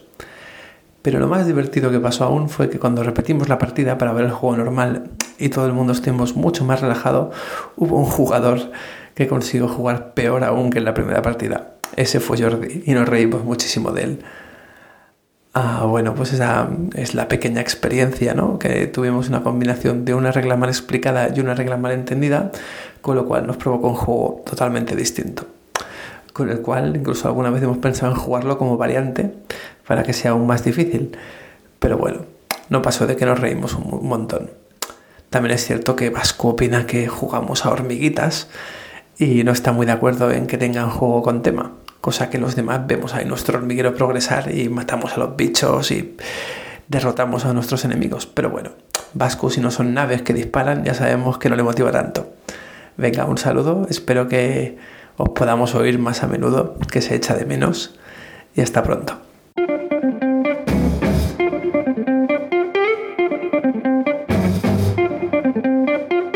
¿Por qué, se- por qué tengo yo esa imagen? ¿Por qué, por qué me he creado yo esta imagen de que me gustan las, solo los juegos con navecitas? Es mentira. Que eres un pesado y no paras de hablar del Twilight Imperium. Del Toilet Imperium no he hablado mucho. Y del High Front. Eso sí. Pero es mentira, es mentira. Yo lo, que, lo que pasa que yo no entiendo es como Mirmes, en vez de ser con hormiguitas, que me parece una moñada, he dicho moñada, sí. Eh, ¿por, qué- por qué no puede ser, yo qué sé, con mineros espaciales en, en un campo de asteroides? Tú tendrías que ver una película que se llama Encuentros en la cuarta fase. ¿Encuentros sí- en la cuarta fase? Sí, sí, es una película súper rara. Me parece que es la única película como director de Saul. Creo que, a ver, estoy hablando de memoria. Es la única película como director de Saul Bass, el que era famoso por hacer los títulos de crédito. Madre mía. Y es una película que va de hormigas. Y es casi una película de terror. Así que tú mírate esa película y se te quitará de la cabeza eso de que las hormigas son una moñada. Hostia, ahora todo el mundo buscando esa película, lo estoy viendo. bueno, vamos, vamos al tema. A ver, vamos a ver. El Urco muy inteligentemente, o sea, no, no echa mierda sobre su propio teclado. ¿Sobre su propio teclado? ¿He dicho? Hostia, aquí rodeo de ordenadores. No echa mierda sobre su propio tejado, sino que la echa sobre el otro, sobre el pobre Yusef, que es una buena persona, que explicó mal el juego. Ay, madre mía, bueno, vamos a ver. Ese Mirmes Extreme. Aquí hay una, una curiosidad, que es cuando tú juegas una variante de un juego que te has equivocado o lo que sea, le cambias el nombre. Ya lo hemos dicho antes. O sea, yo antes he dicho el saboteur saboteado, y aquí tenemos el caso del Mirmes Extreme. A ver, el juego, tal y como ha dicho Urco, yo no lo jugué. Porque claro, esto de las hormiguitas, iban unos, unos- unas hormiguitas. y dices, Yo es que no me suena, pero no creo que ni lo he visto. Sí, bueno, a ver, la situación es que estamos. Yo, yo estuve ahí presente, evidentemente, porque eran en vacaciones y en vacaciones vamos a una masía rural unos cuantos jugones a, a estar una semana de vacaciones. pequeño inciso, ¿Qué? la película se llama exactamente Sucesos en la cuarta fase. Hostia, pero existe. Que sí, que sí, yo esta peli me la vi hace muchos años y la recomiendo. De esto, Saul Bass, es verdad, es impresionante. Eh, ¿De qué estamos hablando? ¿De juegos? De- Eso. sí, de la ah, sí, de la masía, Enterprise. vale, sí. Masía Enterprise, exacto. Sí, porque es una masía que todo está automatizado. Es impresionante. Bueno, pues se pusieron a jugar a esto. Y a mí me dijeron, ah, puedes jugar no sé qué, no sé cuántos. Y me acuerdo de que ellos terminaron la partida de estar sudando la gota gorda, o sea, sufrí como gorrinos yendo al matadero. y me acuerdo de, de eso, de que al cabo de unas horas, o no sé si fue unas horas o fue al día siguiente, de pronto descubrir que, oye, que no son dos hormiguitas, que son tres. Son tres, y claro, de dos a tres. Y bueno, ya te imaginas, en el ambiente de una masía de vacaciones, el pobre cachondeo que tuvo que sufrir Josep. Vamos, fue tremendo. Lo que me parece también muy divertido es eso, que luego jugasen otra vez de manera correcta al juego y que uno de los jugadores jugase todavía peor que lo que había hecho antes, ¿Ah, cuando sí? era más duro. Sí, lo ha dicho. Ah. Lo ha dicho el Jordi, hostia, es, eso, eso es tremendo, ¿vale? Bueno, pero es curioso, es curioso que en este caso, si te fijas, la regla mal explicada barra mal entendida es como en el Keltis, es un, es un fallo en los preparativos del juego. Sí, es curioso. A lo mejor es que a los preparativos no se le hace tanto caso y te No, metes es más que- en la que eso- mecánica. Eso, dice, eso dice mucho de lo equilibrado que puede llegar a estar un juego cuando un pequeño fallo durante los preparativos puede alterarlo tanto. Bueno, a ver. Eso en caso de los ñoños Eurogames. Claro, uy, están tan calculados, está todo tan, tan puesto, tan sutil, no sé, que a la que te equivocas en una cosa te cargas No, el juego. es que es Eso no le pasa a una Meritrash. O sea, eso el Toilet Imperium nosotros hemos modificado cantidad de reglas y seguimos Estoy hablando del Toilet Imperium, lo ¿Ves? ¿Ves? ¿Ves? ¿Ves? ¿Ves? ¿Ves? Es verdad. ¿No quieres, no, ¿Y no quieres añadir nada del High Frontier? El caso de High Frontier en cuestión de reglas es algo muy, muy excepcional. No tengo nada que añadir ahí. Vale. Continúa. Continúa. No, que continúes tú. Yo, pero es que no sé lo que estaba diciendo. Eh, el setup. Ah, Cosas, eso, fallos en el setup que joden el juego. No, no, que que está es- todo muy calculado. Que es curioso. Sí, es curioso. Ya está, nos quedamos ahí en que Sí. es curioso. Y listos. Estamos bien, ¿eh? pues sí, claro, es lo que pasa cuando un juego está, está todo muy bien hilado. Sí. Y eso. Que si Podemos volver a repetir la conclusión. Si lo explicas mal, pues fatal. si lo explicas mal, pues la has cagado. Ostras. No, es que esto, a ver, es que es, parece una tontería, pero No, no es ninguna tontería. no. Y esto me viene a la cabeza otra cosa que creo que ya, que ya comentamos en... ¿En Si las habéis escuchado, en las clases magistrales que grabó Gurney en las Ayudas Jugando 2013, Sí.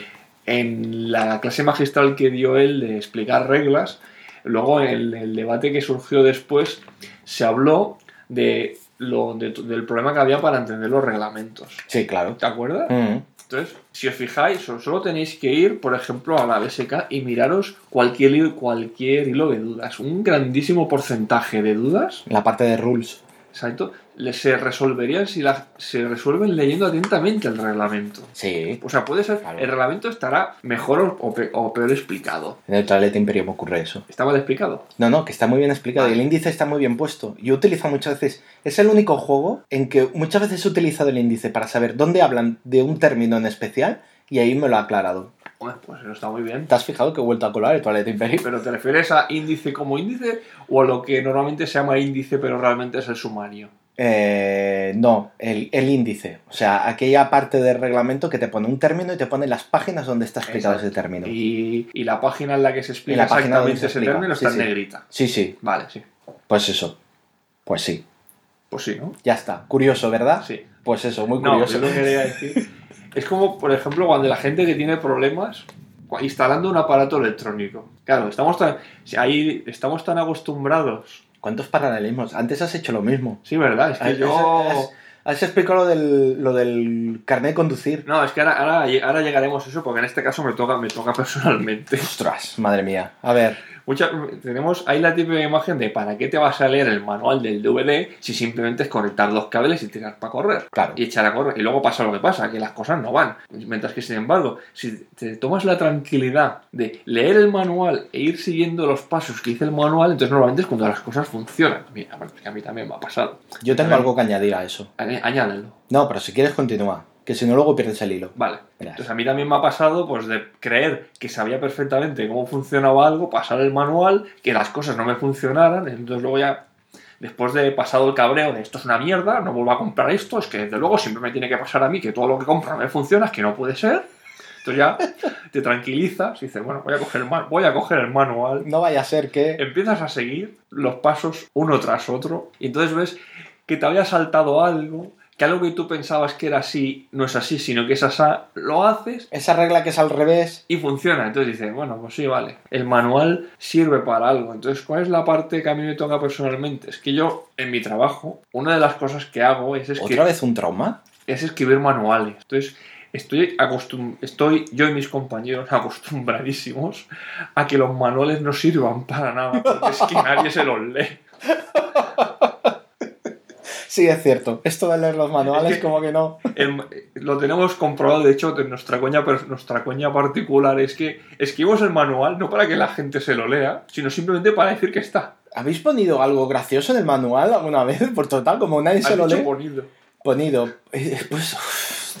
Madre mía, cabeza Puesto, puesto. ¿Habéis puesto algo gracioso en el manual alguna vez? De tal No, manera no, que pero oye, os pero llame a alguien y os diga, oiga, pero esto de qué va. Ay, pero, eh, esta- estaría bien, estaría bien poner un manual en blanco y a ver lo, lo que tarda la gente en darse cuenta. Estoy convencido de que pasarían meses, ¿eh? Seguro, seguro que mucha gente no.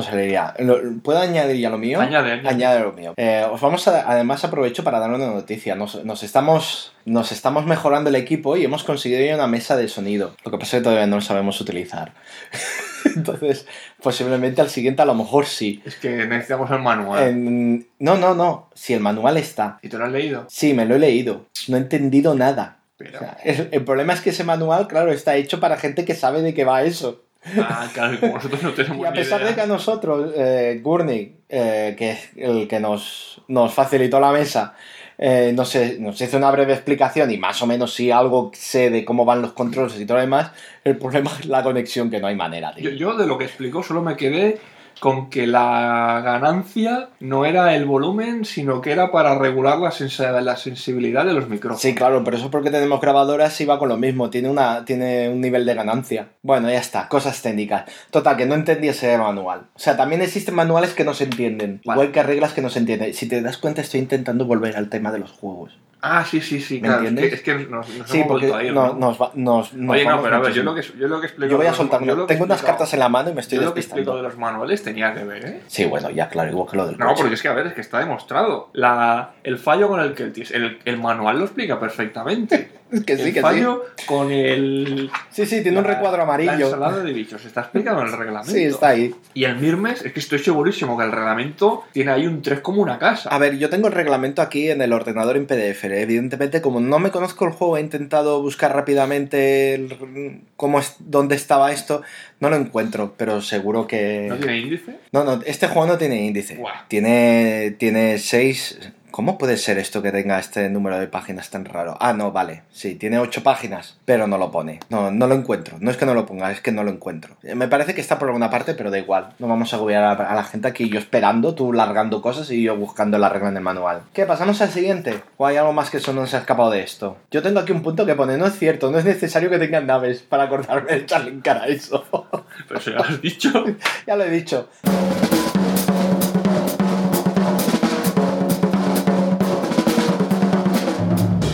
Vamos a pasar al siguiente y, y este, este, la verdad es que este nos ha molado que nos mande un audio. Sí. Le tuvimos que picar un poquito, porque el tío se hizo un poco, se escondió.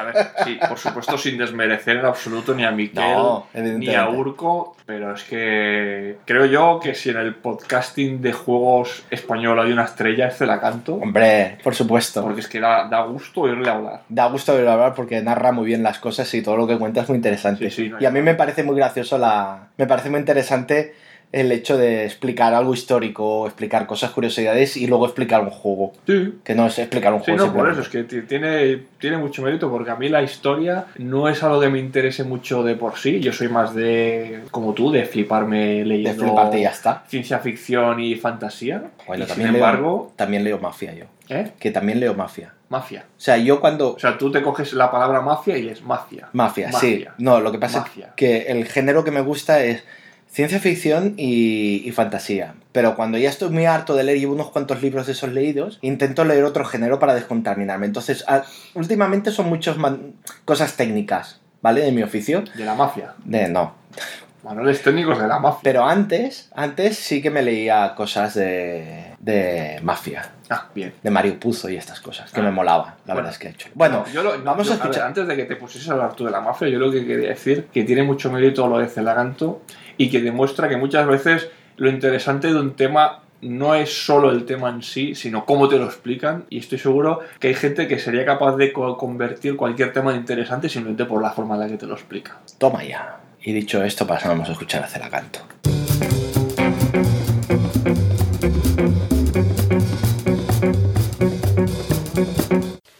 Hola a todos, aquí Celacanto, igual me conocen de otros podcasts, aunque últimamente me prodigo poco. Eh, el tema que nos proponen hoy, eh, Vasco y Fran, para este especial de verano, es el de reglas mal explicadas. Y con el paso del tiempo y el paso de los años, uno va acumulando toda una serie de anécdotas relativas a cuando explica mal una regla o cualquier cosa de estas. En mi caso, además, y supongo que en el caso también de muchos, pues eh, por simple aritmética, yo siempre me llevo las broncas por haber leído mal las reglas, por la sencilla razón de que las yo soy el que siempre se lee todas las reglas.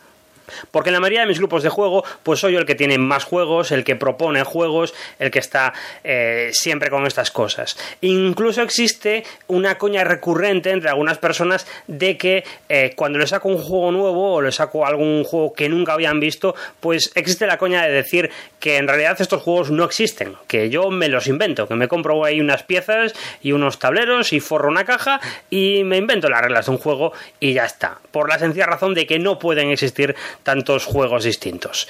Y al menos en una ocasión, y es la anécdota que voy a contar, sí que tuvieron razón. Y realmente terminé inventándome un juego por completo. Se trata nada más y nada menos que un juego tan tontorrón y tan sencillo como el Toma 6 de Wolfgang Kramer. Toma 6 o el juego de los toritos, como le solemos llamar por aquí, pues eh, es un juego de Wolfgang Kramer que funciona muy bien a un alto número de jugadores y por eso triunfa bastante en mis grupos. Se puede jugar bien en, pues entre 5 y 10 personas. Y es un juego tontorrón a más no poder, que os explico en un minuto. Hay cartas del 1 al 104 y simultáneamente todos los jugadores escogen una de las 10 cartas que tienen en la mano se ponen simultánea y se ponen en común en cuatro hileras, por un orden, siguiendo el orden de los números. Y el que tiene la mala suerte o no, se, no sabe capaz, no, ser- no es capaz de prever que van a sacar los otros y coloca la sexta carta en una de las cuatro hileras, pues se lleva la hilera completa de cartas como puntuación negativa. Y al final de la partida, el que tenga menos puntuación de, de negativa, pues gana y ya está. El caso es que en el momento que yo me leí las reglas de este juego, pues eh, sufrí una especie de, extraña ofuscación mental, una especie de nube cósmica pasó por mi cabeza, o yo no sé qué, demonios pasó. Y el caso es que yo leí e interpreté una cosa completamente distinta. Entonces cuando nos pusimos a probar el juego por primera vez, y lo probé con mis amigos, pues eh, yo decidí que eh, no teníamos que poner las cartas de forma simultánea, todos a la vez, sino que había un orden de turno. Entonces un jugador jugaba una carta y la ponía. Y luego el siguiente veía el percal y ponía otra carta. Y luego el siguiente veía lo que pasaba y ponía otra carta. De tal manera que el juego cambiaba absolutamente por completo. Y además había un problema muy gordo. Y es que como cada jugador iba colocando las cartas, por simple aritmética, como cada jugador solamente puede colocar una carta, se iba generando lo que podíamos llamar una especie de ola de mierda en que ibas acumulando los números, los números, los números, y al final casi siempre las mismas personas eran a las que les solía tocar el poner una carta y quedarse ahí fastidiados eh, eh, comiéndose las, las, cartas de todos los demás que, que, ya les pusieron estratégicamente en plan para fastidiar. No es que le tocara siempre a la misma persona eh, pringar con las cartas, pero sí que si estábamos jugando 10 o 8, los que acababan pringando acababan siempre estando entre las mismas tres personas. Claro, así el juego pues no tiene demasiada gracia. Y al a jugar como se juega realmente, que es colocando todas las cartas simultáneas sin saber qué cartas están jugando los otros, pues todo cobra mucho sentido. Normalmente cuando uno juega a un Eurogame de estos y algo falla tan calamitosamente, tú lo ves al instante, lo ves en el momento y ya dices, oh, no, no, no, aquí, aquí algo estamos haciendo mal y enseguida vas a ver las reglas y lo corriges. Pero en este caso no ocurrió así porque resulta que dos de los chicos con los que estábamos jugando se enzarzaron en una discusión. Uno de ellos, que era la persona a la que más o menos le tocaba estar en el área que por orden eh, pues le, tocaba pringar y le tocaba quedarse con las cartas de todos los demás. Y además tenía la mala suerte que tenía detrás delante de, justo delante suya un chico que jugaba un poco mal y que de vez en cuando jugaba una carta que no tenía que jugar pues se quejaba de que el juego no tenía puta estrategia que aquello era un sinsentido y que según donde estuvieras sentado te ibas a comer más o menos puntos. Y sin embargo otra persona que estaba en la otra esquina de la mesa y a la que normalmente le favorecía el efecto ola de mierda pues argumentaba todo lo contrario que el juego tenía una profundidad estratégica y que había que saber jugar tus cartas y que no lo hacía bien y todo ese tipo de cosas. Eh, el juego, dentro de lo que cabe, era jugable, era divertido. Si alguien quiere jugar la versión de Toma 6 desde la canto, pues ya sabe qué hacer. Eh, pero bueno, lo jugamos un par de veces y la discusión siguió durante el resto de la noche hasta que nos fuimos. Y como el juego incluso gustó, hubo alguien que me lo pidió prestado y que al cabo de unos días me llamó y me dijo, oye, nos inventamos por completo las reglas. Las cartas se juegan simultáneamente. Eh, lo vi, no me lo creí en el momento y dije, bueno, la cagué y a partir de ahí guardé un silencio respetuoso. Y las dos personas que se habían entablado en la, en la discusión, en la vez que habíamos jugado a la partida, pues también guardaron un respetuoso silencio sobre sus opiniones de aquel día. Y nada más por mi parte, os dejo con el resto del especial de verano de la voz de su juego, que todavía a día de hoy no me creo que lo vayan a sacar un mes después de haber publicado el anterior programa. Hasta otra.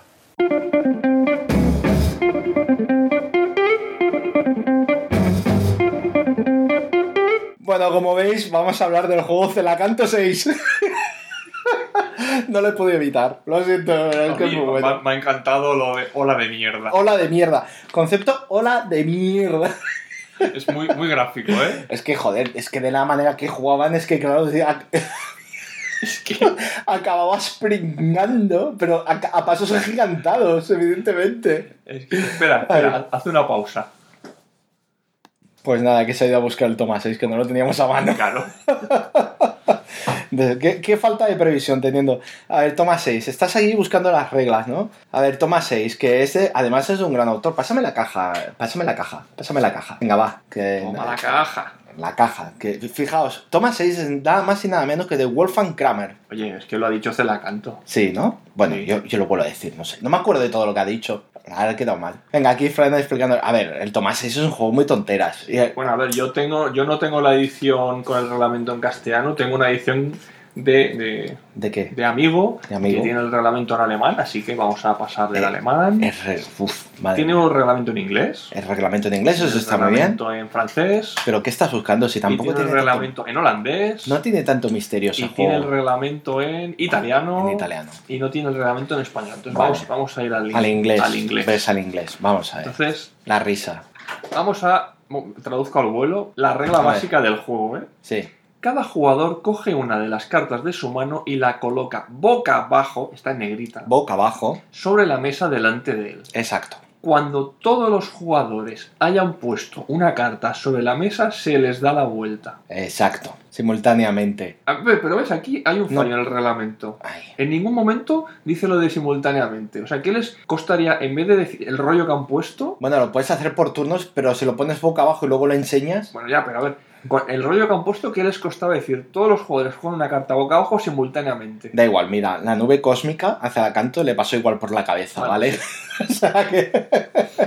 No, a ver, ostras, es que este caso es muy grave. O sea, ¿de verdad funciona Celacanto esto así? Bueno, él dice que sí. Pero es que, pe- pero lo que está explicando es que hay jugadores que acaban pringando igual. O sea, que acaban pringando la ola de mierda. O sea, Claro. concepto ola de mierda. Claro, pero es que fíjate lo que, lo que explica. Había una, una sección de la mesa que no pringaba y una sección de la mesa que sí. Las mismas Entonces- secciones que posteriormente unos defendían que no, que el juego tenía mucha profundidad y toda la leche, que mentira, el Toma 6 de profundidad no tiene ninguna.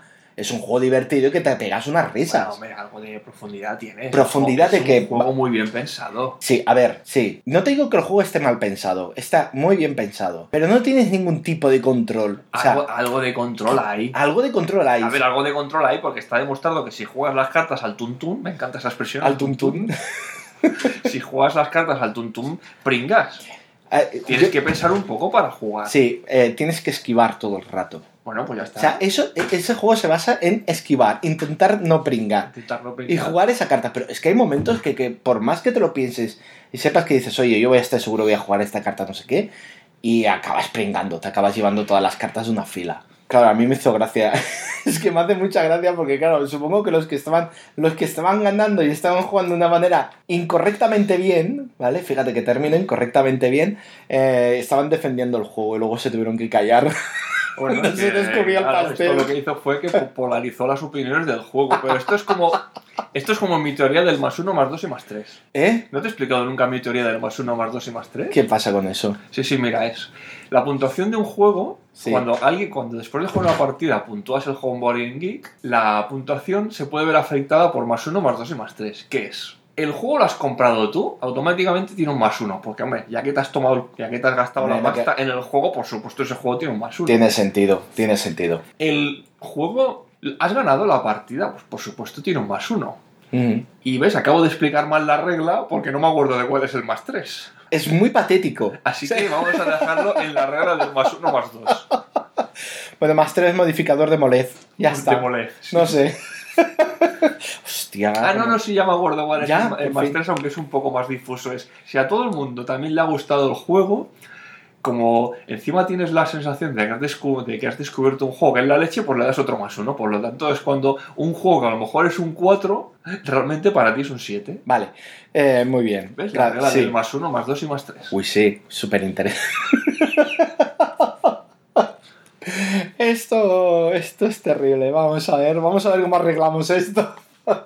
Eh, aquí hay otro tema que es el de los juegos simultáneos. Que yo aquí. mm, Eh, sí, ¿ves? Otro, o- Pasa- otros juegos que se salen de la norma. Otros juegos que se salen de la norma. La gente está acostumbrada a que esto, la cosa siempre va por turnos. Claro, bueno, es que Vaya en una dirección horaria o antihoraria, lo que sea, ¿vale? lo que, lo, que la, lo que la gente explica, por ejemplo, la BSK, la gente que, in- que intenta enseñar a sus hijos a jugar, Mm, les explican siempre que es muy una de las cosas importantes que tienen que aprender los niños es el concepto de turno, que se juega en tu turno, no en el turno de Claro, los demás. sí. Y luego tiene que venir aquí el señor Wolfgang Kramer a hacer un juego en el que todo el mundo juega a la vez. Bueno, como si no fuese el único, ¿vale? Lo divertido, lo divertido de estos casos que a mí me, ha hecho, me hace mucha gracia y que siempre pasa, es pasa un montón de veces, es el momento de juego simultáneo. Tenemos que poner cada uno una carta o hacer una acción simultánea todos al mismo tiempo, ¿no? Y al primer turno siempre, siempre hay un jugador que dice, bueno, pero ¿quién es el que juega primero? Entonces cuando le tienes que tirar el diccionario con la S abierta para que se vea lo de Simultáneo. simultáneo, todos a la vez. Eso es muy divertido. Ay, madre mía. Eh, muy divertida la, la anécdota del Celacanto 6. Y ves, aquí volvemos a lo, a lo de siempre. El pobre Celaganto dice que es el que él El que siempre pringa. se tiene que leer las reglas y siempre. Y claro, si él se lee las reglas, ¿quién va a cometer errores? Si Pues no, claro, él. Y encima, y encima pilla. Y encima pilla.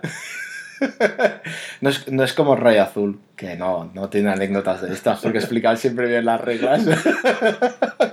Ay, madre mía. Luego hay una cosa en el audio que no dice, pero que no soltó en su mail. En el mail y que, por supuesto, En el no mail nos y- vamos a callar. Y evidentemente tenéis que tener en cuenta que estas cosas que se os olvidan y, ah, iba a comentar esto, pero, pero al final no he dicho nada, acabáis pringando. O sea, no, no os libráis de estas cosas tan fácilmente. ¿Vale? Su anécdota es con Netrunner. Dice, Gran juego, ¿eh? Netrunner. Netrunner. Es que Fran ya lo ha jugado, jugamos el otro día y le gustó. ¿Verdad Me que gustó, sí? me gustó. Estaba muy bien. No voy a comprármelo, pero me gustó. Vale, no, ya me estoy, Yo com- sí que no me lo voy a comprar. ya me estoy gastando yo las no voy a pelas. ser como tú. No, que, no quería caer en las expansiones, yo estoy cayendo como, como un gorrino. Bueno, lo de Netrunner pone, eh, hemos hecho copy-paste del texto. Dice que fue un... No, pues mira, no es un copy-paste, eh, lo he escrito yo así a saco. Dice que se ve que fue un torneo de Netrunner, creyendo que el runner siempre robaba una carta al principio de su turno. Cuando no, eso lo hace la corporación. Cuando so- eso solo lo hace la El corporación Netrunner, Netrunner. si quiere robar cartas, tiene que gastar clics. ¿Ves? Exacto. ¿Ves como yo, yo me, me acuerdo? Fíjate, se acuerda de todo. Por el, el runner tiene cuatro clics, la corporación tiene tres. Eh, los que puede ser son acciones. Que puede ser por este motivo o no, no se sabe. Pero que bueno, aquí ahí está la diferencia. Lo divertido es que se ve que, claro, fue un torneo. Estuvo jugando hasta la tercera ronda del torneo. O sea, no la, no la tercera. No el tercer turno de una partida. No, no, no, no. O sea, que a saber ya, la, Ya, la- ya llevaba unas, unas cuantas jugado. partidas jugadas. Pues supongo que tres a lo mejor. Y, y- y fue en, el tercer, en la tercera ronda cuando se, dio, cu- cuando se dieron cuenta de que estaba jugando mal. De que no podía robar una carta gratuitamente así, ronde por toda la cara, ¿vale? "Oye, esa carta no la puedes robar. ¿Cómo que no? Pues si llevo tres rondas y nadie me ha dicho nada. Por suerte se ve que, por lo que explican en el mail, los, los jueces fueron y los jugadores fueron bastante comprensivos y según él notaron que era bastante novato en el tema y que bueno, que se lo perdonaron y no pasó nada, ¿no? Aún así, dice que gané ese torneo y es el único que he ganado, lo que dice mucho de mi habilidad como jugador. O dice Oh. muy poco como la habilidad de los otros jugadores.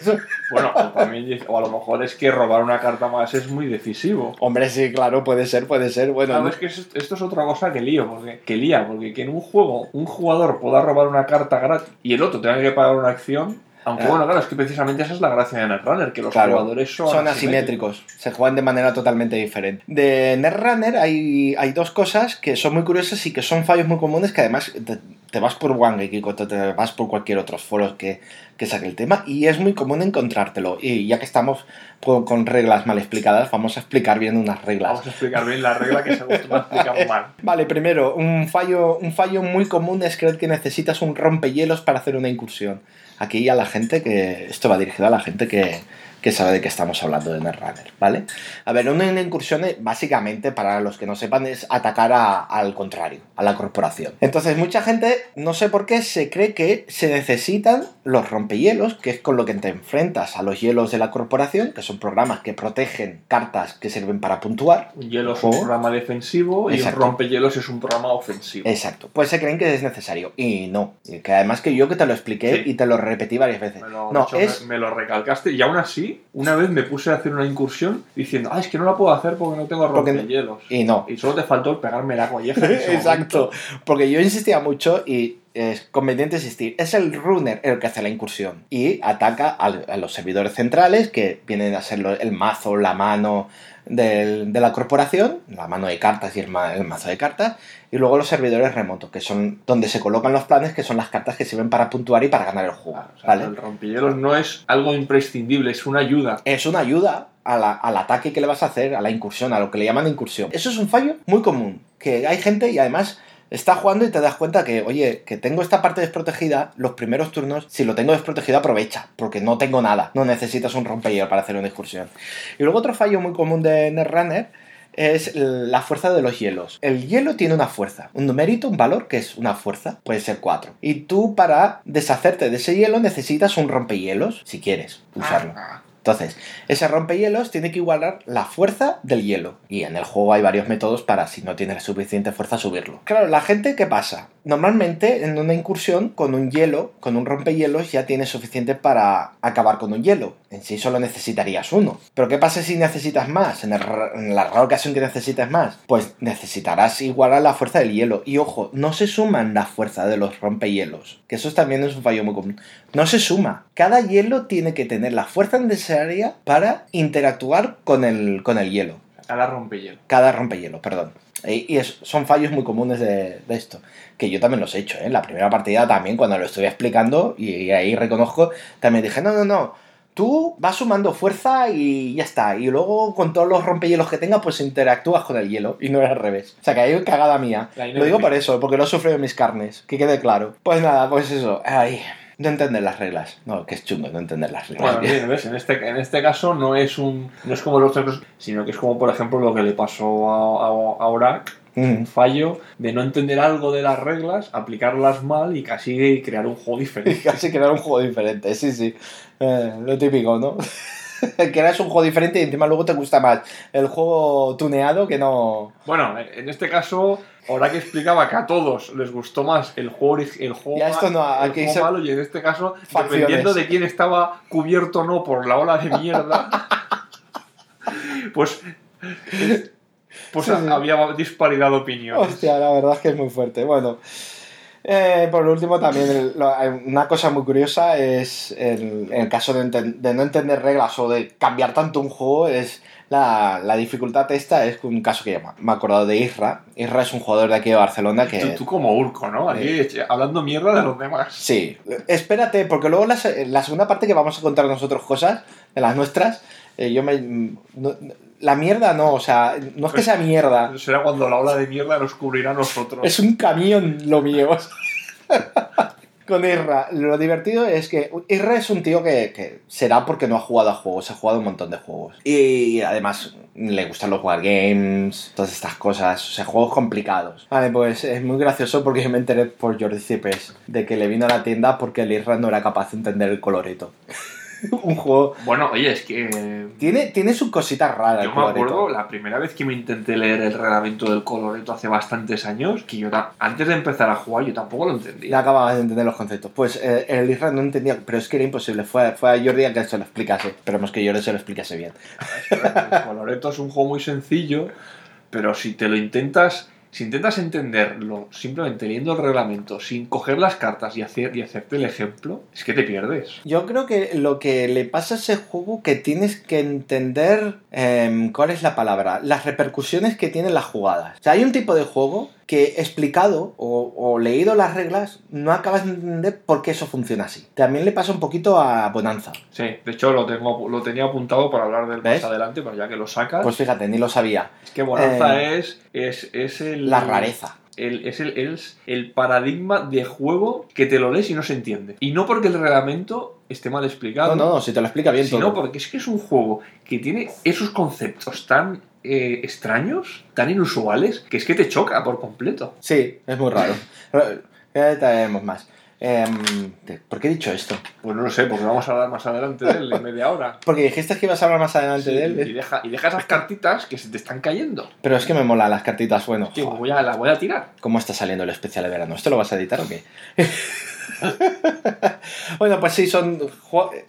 Que, que- que volvemos al mismo tema, es que todo el rato es el mismo tema. Es juegos que tienen reglas muy raras.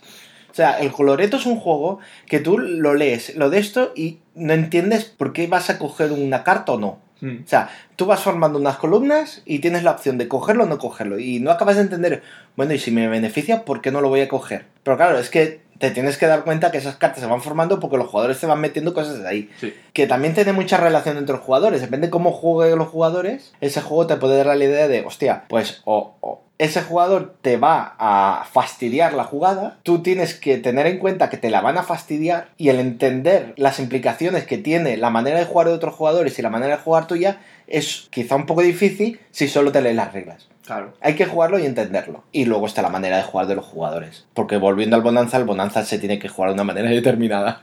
Ya, eso ya, ya- ya hemos hablado de eso en algún momento, en algún episodio. Bueno, pues no sé, eh, ya está. Eh, yo creo que ya está. ¿O tienes alguna cosa más que No. comentar de Zalacanto? ¿Nada? Pasemos ya. Pasemos. Ahora me voy a divertir. Ahora me voy a divertir.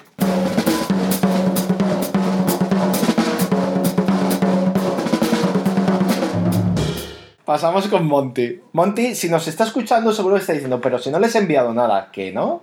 Bueno, es que nos ha enviado algo, pero no nos Pero- ha enviado algo. Es que nos envió algo para decirnos que nos iba a enviar algo y al final no nos ha enviado nada. No es exactamente así. Pero aún así, nos, aquí esto es como el cerdo, se aprovecha todo. Me- hombre, por favor. Vamos a ver, una vez caes en, una vez caes en las redes de la voz de su juego, Eh, más cuando pedimos mail y estamos en especial de verano que estamos más de cachondeo, no te libras.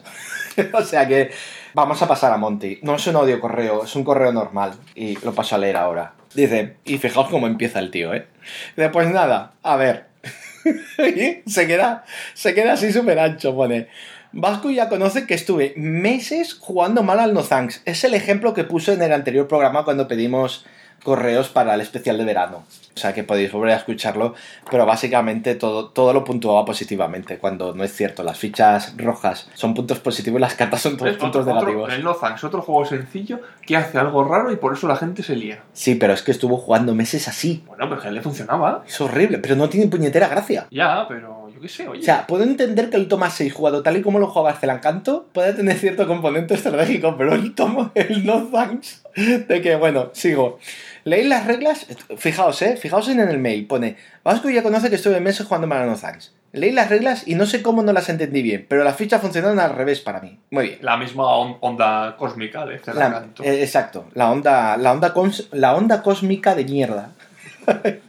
Muy bien, dice, luego, como sé que Pensato no lo dirán en la vida, la cagaron con este juego y nos manda un enlace. El enlace es al 1861 Railways Russian Empire, un 1800XX de estos que a mí me apasionan tanto. No he jugado ninguno, pero no sé que he jugado alguno. ¿Así a cuál? ¿El Silverstone es considerado uno de estos juegos? el No, ¿verdad? Silverstone Vale. es, es- forma parte de su propia familia, no se Vale. parece absolutamente a nada. Vale, ojito, ojito con esta parte del mail, ¿eh? Ojito, pone. Fue en unas 24 horas de Sabadell. Tenemos un especial dedicado a las 24 horas de Sabadell. Caótico por completo. Pensator, sí, totalmente caótico. Pensator explicó reglas Bueno, y aun- pues, a ver, Pensator, para quien no lo conozca, es un conocido jugador del área de Barcelona Sí, que bueno. tiene un blog que se llama Juego Libre, que creo que hace Bueno, bastante tiene- que no lo actualice, pero Sí. ahora sí es bueno, empezó por ahí. interesante. Pero bueno, sí, Pensator pen- también está en la BSK. Exacto. Pensator. Eh, bueno, pues Pensator Bueno, y aparte, perdona que te vuelvo a interrumpir, Pensator. No, sí, da igual. Es amigo nuestro, Sí.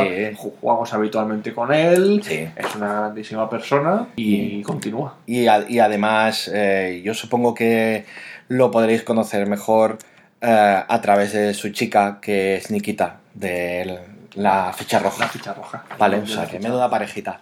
Bueno, eh, Pensator explicó reglas y aunque yo no estaba jugando, los juegos de 18XX me molan tanto que después de 5 horas me acerqué a ver qué tal iban. Aquello que Sí, miras el reloj y dices, han pasado 5 horas. Sí. Bueno, tal como estás, vas a jugar 24 Dice, horas. dice, me quedé a ver cómo lo estaban jugando y ¡zas! No habían entendido nada. Ahora mismo no recuerdo la regla que hacían mal, pero era tan evidente, ¡juas! Creo que la dejaron sin acabar. A ver, nos vamos a detener un momento. El caso es, no solo Monty, o sea, Monty eh, certifica lo del no thanks. Gracias por eso. Da, da fe. Da fe, da fe. El caso es que nos manda un mail y nos explica que después de 5 horas se quedó a ver cómo están jugando y quizás no habían entendido nada. Ahora mismo no recuerdo la regla que hacían mal, pero era tan evidente, juas. Creo que la dejaron sin acabar. O sea, Monty ha hecho algo increíble. O sea, no ha entendido las reglas del especial de verano de reglas mal explicadas. Se ha entendido mal. o sea, él no nos explica nada. Nos explican que jugaron un juego mal, vale, eso es evidente. O sea, todo el especial de verano vale de que jugaron juegos mal, pero al menos la gente especifica de qué manera jugaron mal. Bueno, él dice que jugaron mal a un 1800 XX de estos y, y se queda tan ancho. Eh, le intentamos preguntar a Pensator que coste. Digo, bueno, pues ya Sí, que, claro, ya que Monty no explica nada, accesible. le enviamos un mail pidiéndole que por favor que diese un poquitín más de detalles, a ver si se acordaba de algo, pero dijo que no. O sea que, claro, era una regla tan evidente que no se acordaba. Que debe ser en plan Vale. re- recuerdo traumático que la mente, por su propia sanidad mental, lo, lo elimina. Se le cerró, se le cerró. Eh, a o, lo se, mejor es que tiraban un dado para avanzar. o se le taponó con una ola de mierda. Bueno. Eh, le intentamos preguntar a Pensato, pero Pensato tampoco se acordaba. O sea, que nos quedamos con las ganas. Eh, es que es muy, es, es muy divertido. Sí, continúo con el mail, Continúa. Hay más cosas. Luego pone, aquí en Málaga, porque Monty eh, vive, en, vive en Málaga desde hace tiempo con su chica, dice, aquí en Málaga tenemos a Lolo, que se lee las reglas y luego las explica al revés. Y sí, ahí acaba el mail. O sea, eh, Lolo que se lee las reglas no las explica al revés. Ese muchacho tiene una asombrosa habilidad. Porque, porque ya cuesta explicar las reglas de un juego bien para luego, eh, eh, encima, explicarlas hablando al revés. Pero yo me imagino, pero, o sea, ¿las explica al revés manteniendo una- un aspecto de coherencia o...? Pues es que tiene que ser toda una experiencia. Puede ser bestial, o sea, mm, dirás salmos satánicos, porque claro, cuando tú ¿Por pones qué? un disco al revés, esas voces que son.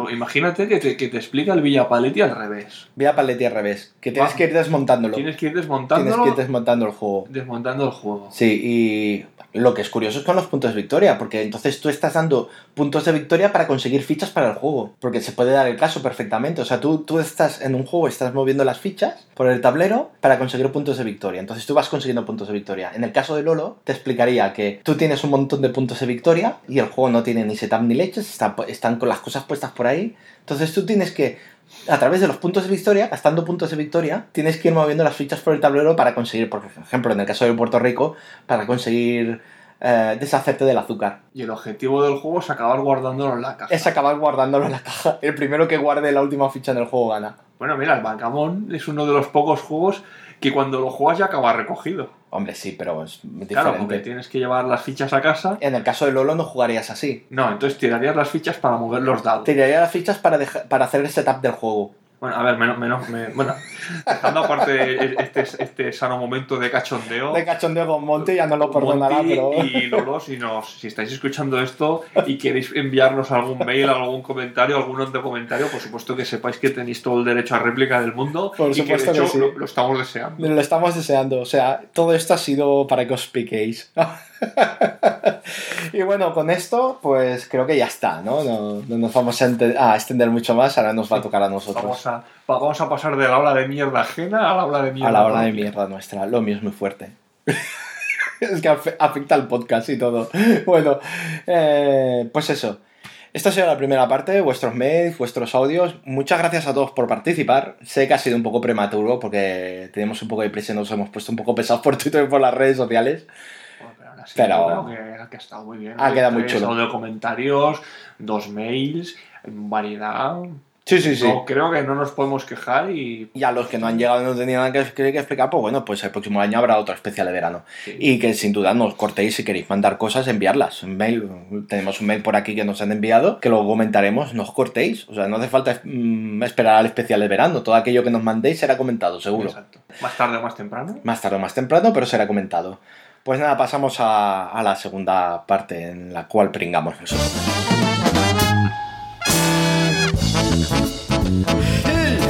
This song was born in Jamaica in 69. I know you can hear it in your house. Thanks to Barja Ska Song.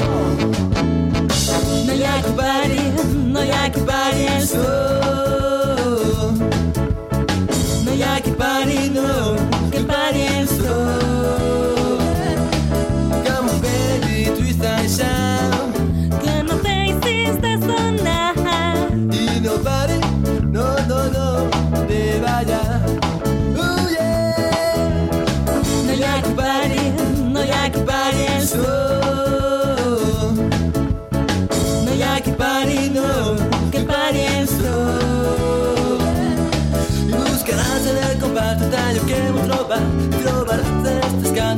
Tallo que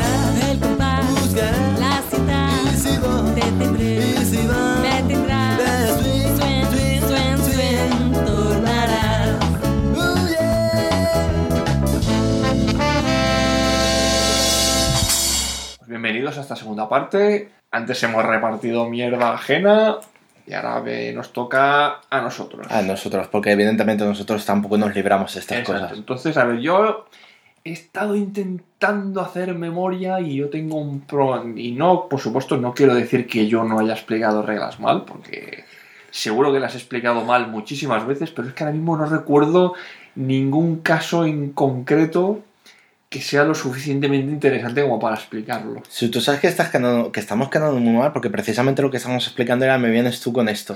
Ya, ya, lo siento, lo siento, pero yo, pero yo he, estado haciendo- he hecho memoria y voy a hacer lo mismo que han hecho nuestros oyentes. Voy a repartir mierda a otros y luego, sí, luego hablaré de mí. Bueno, venga, va. Entonces, en el primer caso, voy a hablar de Mamma Mía. Mamma Mía. Mamma mía. Ay, ¿qué va a salir ese y tema? aquí esto es... Hay una regla en Mamma Mía que, puede, que es lo más cercano a provocar un cisma entre los jugones españoles. No, no, está provocado ya. Está provocado. Sí, sí. que, a ver, primero, brevemente, ¿qué es Mamma Mía? Mamma Mía es un juego que consiste en hacer pizzas. Hay diferentes cartas de pizzas que te dicen los ingredientes que tienes que jugar.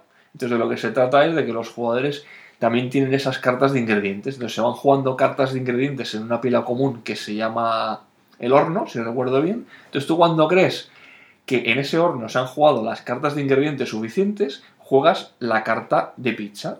Bien. Entonces luego cuando se compruebe se van, se van, se van distribuyendo las cartas y si cuando sale, por ejemplo, la carta de la pizza pepperoni, pues resulta que efectivamente antes de la carta pepperoni se había jugado la- el pepperoni, el champiñón y lo, lo que sea que lleve la pizza cham- lo- Piña. lo- ¿Eh? Hay una carta que es piña. Que, Y piña, que dice no. que es queso. Exacto. Pues si, si se habían jugado las cartas correspondientes, entonces la pizza pues estaba hecha. Bien. Entonces, ¿cuál es la discusión? Que realmente no es ninguna discusión, que sepáis todos los que lo hacéis mal, que estáis equivocados, Ah, ya está, ya está, ya ha empezado. Aquí. Aquí se ha animado el tema. que es, según las reglas oficiales, cuando todas las cartas se juegan siempre boca arriba en el horno. Es decir, cuando yo creo que en el horno hay las, ca- las cartas de ingrediente adecuadas, ya sea porque las he jugado yo, ya sea porque los han jugado otros jugadores, y juego la pizza, esa pizza se juega boca arriba. Para que quede claro que yo estoy jugando una pizza pepperoni porque creo que antes de esa pizza se han jugado los ingredientes. Sin embargo, hay mucha gente que dice que la pizza se juega al revés. Entonces yo estuve investigando, si recuerdo bien, y me parece que esta confusión viene de una de las primeras traducciones no oficiales que se hizo del juego que está colgada en Board Game Geek, en la que supongo que quien lo tradujo, pues también, oye, tuvo su momento de lapsus, la, su- la famosa onda La cósmica de Celacanto, que va por ahí Nube cósmica. nube cósmica, Mm. y, lo y lo escribió al revés. Entonces, claro, la gente ha aprendido a jugar leyendo esas reglas, porque Mamma Mía, ahora, Mamma Mía está editado en español, ¿verdad? Sí, Sí. claro, Jolín, lo editó Molúdico, se, lo- traduje yo. anda, qué Encima eso, anda que. Pues mucha, hasta que el juego fue editado en español, el juego igualmente era conocido. Pues mucha gente aprendió a jugar leyendo ese reglamento. Claro, ya, Claro. Se, se- ya se quedaron con que el juego Llegó la oficialidad y no. se- con que el juego se juega con la pizza boca abajo. Y es que encima te discuten de que el juego tiene más gracia, sí. A ver, ya es bastante caótico el juego con su elemento de memoria, como para que encima me juegues las pizzas boca abajo y yo no sé, y yo no sé lo, qué ingredientes me vas a consumir y qué no. Es que a mí, a mí, a mí Bueno, eh, ya estamos otra vez. Versión de juego que le mola más a los jugadores de una manera o de otra. sí ves, es, es curioso. A ver, ya dejando cacho- mm, eh, afirmaciones categóricas, que por supuesto lo he hecho en broma. Aquí cada uno que juegue como juegue. Ah, era en broma. Sí. Ah, pues Cada uno que juegue no como quiera, siempre y cuando no sea conmigo. Ostras. sí, sí, nada categórico. Es, es- es el mismo caso. Una regla mal entendida ha creado casi dos juegos diferentes. Un cisma, hay un cisma ahí. Es un cisma. Claro. Es que, bueno, ya me parece que hace tiempo que la discusión no surge en, Borg- en la BSK, pero... Pero no, no tiene nombre las dos versiones, tendrían que tener nombre. Hemos hablado muchas veces que cuando se originan este tipo de equivocaciones y se crea un juego diferente, siempre recibe un nombre. Sí. El Mirmes. No, a mí se me ocurre ahora mismo. Eh, El correcto sería mamá mía y el incorrecto sería mamá tuya. Al mamá tuya vas a jugar tú. tuya. Vale, vale, muy bien, de acuerdo. Bueno, ya está, ya has hecho mierda. Ahora Sí. lo siguiente que Entonces es. yo, yo aquí mu- mucho quejarme de lo que pasa con el Venga. mamá mía Verás. y yo soy culpable de exactamente lo mismo. ¿Y qué juego es? Ghost Stories. El Ghost Stories. El Ghost Stories. Ghost Stories es un juego que oficialmente no está publicado en castellano. Como que oficialmente no está publicado en No, ese castellano. juego no tiene edición en español. No tiene edición en español. Sin embargo, ese juego yo hice una traducción por mi cuenta. Mira, el juego me llamó la atención y cogí el reglamento y lo traduje. Bien. Y claro, pues yo Pues tú a tu bola, ¿no? es como, como tantos otros juegos que he traducido porque tengo esa afición y sin embargo no he jugado. Bueno, lo jugué tiempo después. Entonces yo me acuerdo de estar también en unas 24 horas. Madre mía. Esas 24 horas dan para muchos equívocos, ¿eh? Sí, es que, Quizás son las horas también. claro, 24 horas seguidas. Sí, sí. de estar 24 horas y que me vengan dos, de, dos jugadores que habían aprendido a jugar al juego leyéndome traducción Mm. y estar hablando con ellos. Estar hablando con ellos justamente al lado de otra gente que estaba jugando a Ghost Stories. Entonces fue cuando nos dimos cuenta de lo que pasaba. Resulta que en Ghost Stories el, mo- el- el tablero básicamente es, son tres, de, es de tres, de tres por tres losetas. Cada loseta representa una localización y tiene un poder, Sí. un efecto diferente. Que van entrando por los laterales las cosas. Así. Entonces, la gente que estaba jugando bien, los que habían aprendido leyendo el reglamento en inglés, Pasando de tu traducción. por supuesto, como tiene que ser, estaban, movi- estaban, movi- estaban moviéndose tanto en vertical, o sea, tanto en horizontal y en vertical, como en diagonal. Ajá. Mientras que resulta que yo, en la traducción que había hecho, pues la nube cósmica de Celacanto Exacto, sí. me había afectado y la parte de diagonal, pues yo la omití. Entonces yo, puse que solo se podía mover en horizontal y en vertical. O sea, que los jugadores sufriendo como Entonces, unos claro, bestias, ¿no? El Ghost Stories es bastante famoso por lo difícil que es. Ajá. Pues imagínate los pobres que habían aprendido a jugar leyendo mi traducción, se lo habían hecho más difícil aún. Es como el, era, era el Ghost Stories Extreme. Pero habían ganado alguna vez porque si encima. Que, que habían conseguido ganar. Me parece que decían que habían conseguido ganar una vez, pero que les parecía dificilísimo. Ostras, pero esa gente entonces jugando a la versión normal deberían ser todos unos campeones. Claro. Porque, porque claro, es como cuando en, en Bola de Dragón el, el- el- el maestro le- les ponía pesos a, a Krillin y a Son Goku para ganar fuerza. Cuando, cuando se quitaban los pesos corrían más. Sí, No fue lo mismo, ¿no? Pues es lo mismo. Yo, Ostras. mucho quejarme del mamá mía y yo soy, yo soy Y culpable de lo y tú mismo. también la cagaste. Yo, claro, por supuesto, en cuanto me di cuenta de eso, en cuanto pude, fui a Geek y actualicé, Y la, actualizaste es eso. actualicé la traducción a la versión, me parece que la versión a la Claro. 1.2 y por supuesto puse una nota disculpándome de mi cagada y sintiéndolo mucho por todos los taoístas que habían Qué- muerto por mi culpa. Qué mal, qué mal. Y encima que encima en Geek que se van quedando las versiones. Venga, es por que- puse el comentario. No, no, qué honesto por tu parte. Muy bien. Bueno, ya está, no, desde luego, vaya, vaya de esto. Comento yo la mía ya. A ver. El tema es que yo es. Este juego lo había explicado antes en un podcast nuestro. Sí, Es el Totopoli. Y ahora aquí hay. alguien se espantará porque a alguien le gustó mucho el tema del Totopoli y se curró unas cartas y todo. No es demasiado grave. La verdad es que el juego. bueno, a ver, tampoco creo que sea un juego que haya jugado mucha No, no gente. creo que haya jugado mucha gente, pero a mí en la, en la- el año pasado en la Masía, de la semana esta que hicimos de vacaciones, todavía, todavía es recordado y me lo pasan por la cara. De tal manera que para ellos el, juego no se llama Totopoli, se llama Vascupoli. Yo explico una... eh, pongo en situación. A mí el Totopoli me lo explicó un conocido mío, que lo jugaba, que si os recordáis, si los que habéis oído los, los anteriores podcasts, pues mm, jugaba con su padre, no sé qué, no sé cuántos, y claro, pues yo fui a su casa y me, y me enseñó a jugar. Pero son el típico caso de estos juegos que no conservas las reglas, que sabes jugar porque te lo han explicado y porque Bueno, has jugado un montón de veces. O como el Monopoly, que todo el Como el mundo sabe jugar y sin embargo nadie ha leído el reglamento. Exacto, nadie ha leído el reglamento. Entonces, claro, yo, me- pues el juego explicado así molaba cantidad. Estaba muy bien, era un juego sencillito, pero, pero molaba cantidad. Vale, pues yo ese juego me lo compré, lo conseguí, me lo compré porque me gustó mucho, me pareció una curiosidad. Y encima lo expliqué aquí en el podcast intentando convencer a la gente que era un gran juego, ¿vale? Que lo sigue siendo. Claro, ¿qué pasa?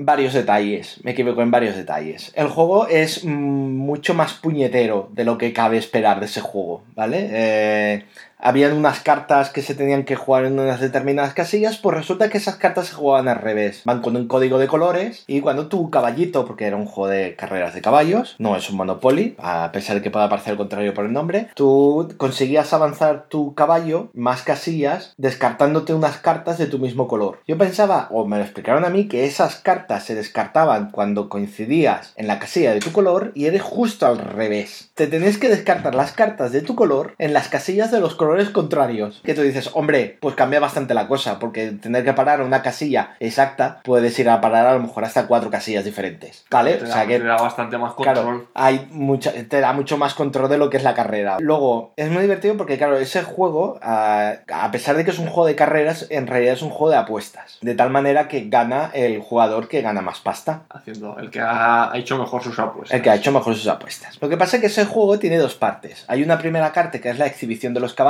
en los cuales dan una vuelta alrededor de un circuito que no es una carrera, simplemente es dar una vuelta, y ahí se va ganando o poniendo pasta. Y además se va cogiendo una serie de roles. Al principio el setup tienes que comprar una serie de personajes que te favorecen en, esa, en ese recorrido de exhibición. Bueno, yo toda esa pasta le vamos descartando. O sea, pues te gastas esa pasta y bueno, pues vas a la banca y ya está. No representa que esa pasta se va acumulando. Porque esa pasta es el premio que recibe el ganador de la carrera. Y luego se reparten las pujas que se han hecho, ¿vale? Dependiendo de cómo se hayan ido las apuestas. O sea, en ese sentido es un juego muy británico de apuesta. Todo está muy milimetrado y cualquier pasta que te dejes cuenta. Claro que hacía la primera parte era simplemente pues dar una vuelta, perder o ganar pasta y luego poner pasta para que los caballos participasen en la carrera y al final pues dependiendo de, la, de cómo has- eh, habías hecho tus pujas y cómo había quedado los caballos pues ganabas pasta. Pues no, la pasta al principio también iba metida adentro. Eh, hay más cosas. Pero, pero, oye, a ver, todo esto es lo que te explicaron a ti. No, no, eh, lo que estoy es, eh, es corrigiéndome a mí mismo. Sí, pero a ver, esto- Claro, me habían explicado a mí. claro que tú estás haciendo lo mismo, estás echando mierda sobre otro. Sí, yo estoy... echa- Espérate, espérate que más grave todavía, espérate que más grave. Luego, además, se suma a otras cosas que hemos comentado después.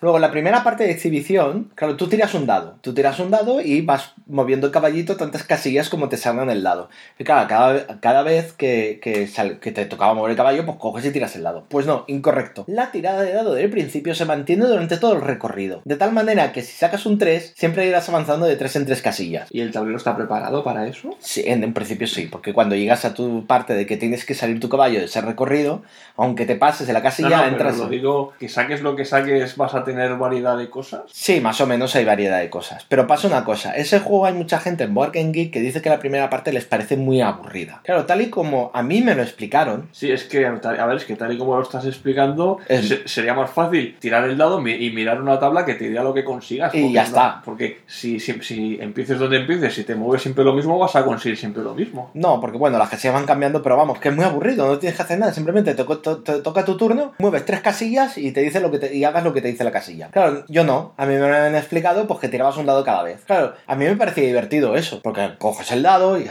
bueno, la manía que, te- que tenemos aquí con los dados, coges el dado, tiras y ay, te parece muy divertido tal, pues no, el, el número es fijo, claro, entiendo por qué la gente en Wargame decía que la primera parte era muy aburrida, porque es que realmente tiene que serlo. ¿Qué puñetera emoción tiene eso? Que una vuelta de exhibición ya lo hice.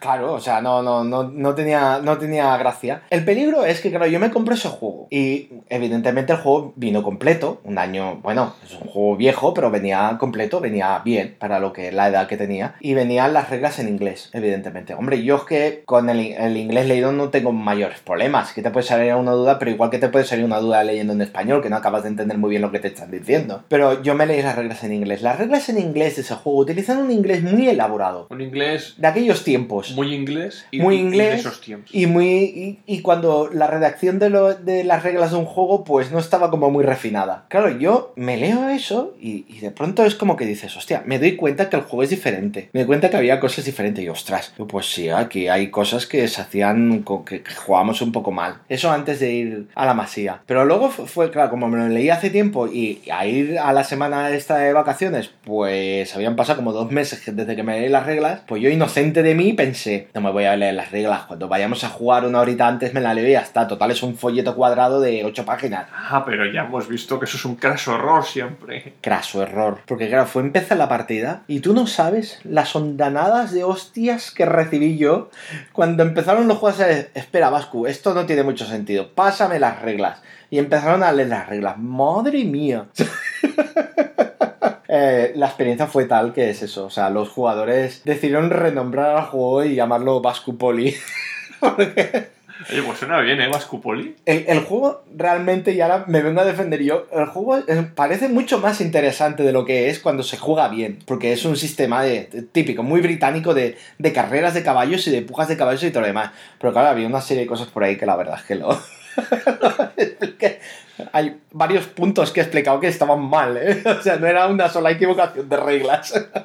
O sea, que, que esté libre de pecado, que tire la primera piedra. Vaya, vaya, que sí, sí. Pues eso. Total, que eso han sido nuestras anécdotas. Como veis, vosotros habéis explicado las nuestras, nosotros la- las nuestras también. Que, que aquí hay para todo el mundo. Eh, y así por, por resumir un poco... Sí, vamos a hacer un... vamos a cerrar el tema ya. Vamos a hacer una especie de conclusión, ¿no? Una, una especie de conclusión. La primera conclusión, los puntitos que tenemos aquí apuntado, es la barrera de las reglas. Las reglas verdaderamente eh, es un problema. Sí. Tanto redactarlas, porque tú has explicado un caso de... Bueno, redactarlas en tu caso no, de mal traducción o de entender mal las reglas, redactarlas mal. Qué difícil. ¿eh? Redactar un reglamento es difícil y yo supongo que mucha gente que participa en concursos con una limitación, por ejemplo en el, en el concurso de Ciudad de Granollers de creación de juegos, redactar reglas es complicado. Es muy difícil Y es entendible que algunas y cosas... no hay ninguna fórmula mágica, no hay ninguna fórmula mágica para escribir el reglamento perfecto. No, porque lo hagas de la forma que lo hagas, siempre se le puede encontrar alguna ventaja, siempre se le puede encontrar algún inconveniente. Exacto. Luego entenderlas, pues también. O sea, leer un reglamento y hacer el esfuerzo intelectual. Esfuerzo intelectual, qué,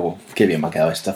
Hacer el esfuerzo intelectual en entenderlas y para eh, además explicarlas, pues es normal que surjan fallos. Así que a ver, es... Mientras no sean catastróficos.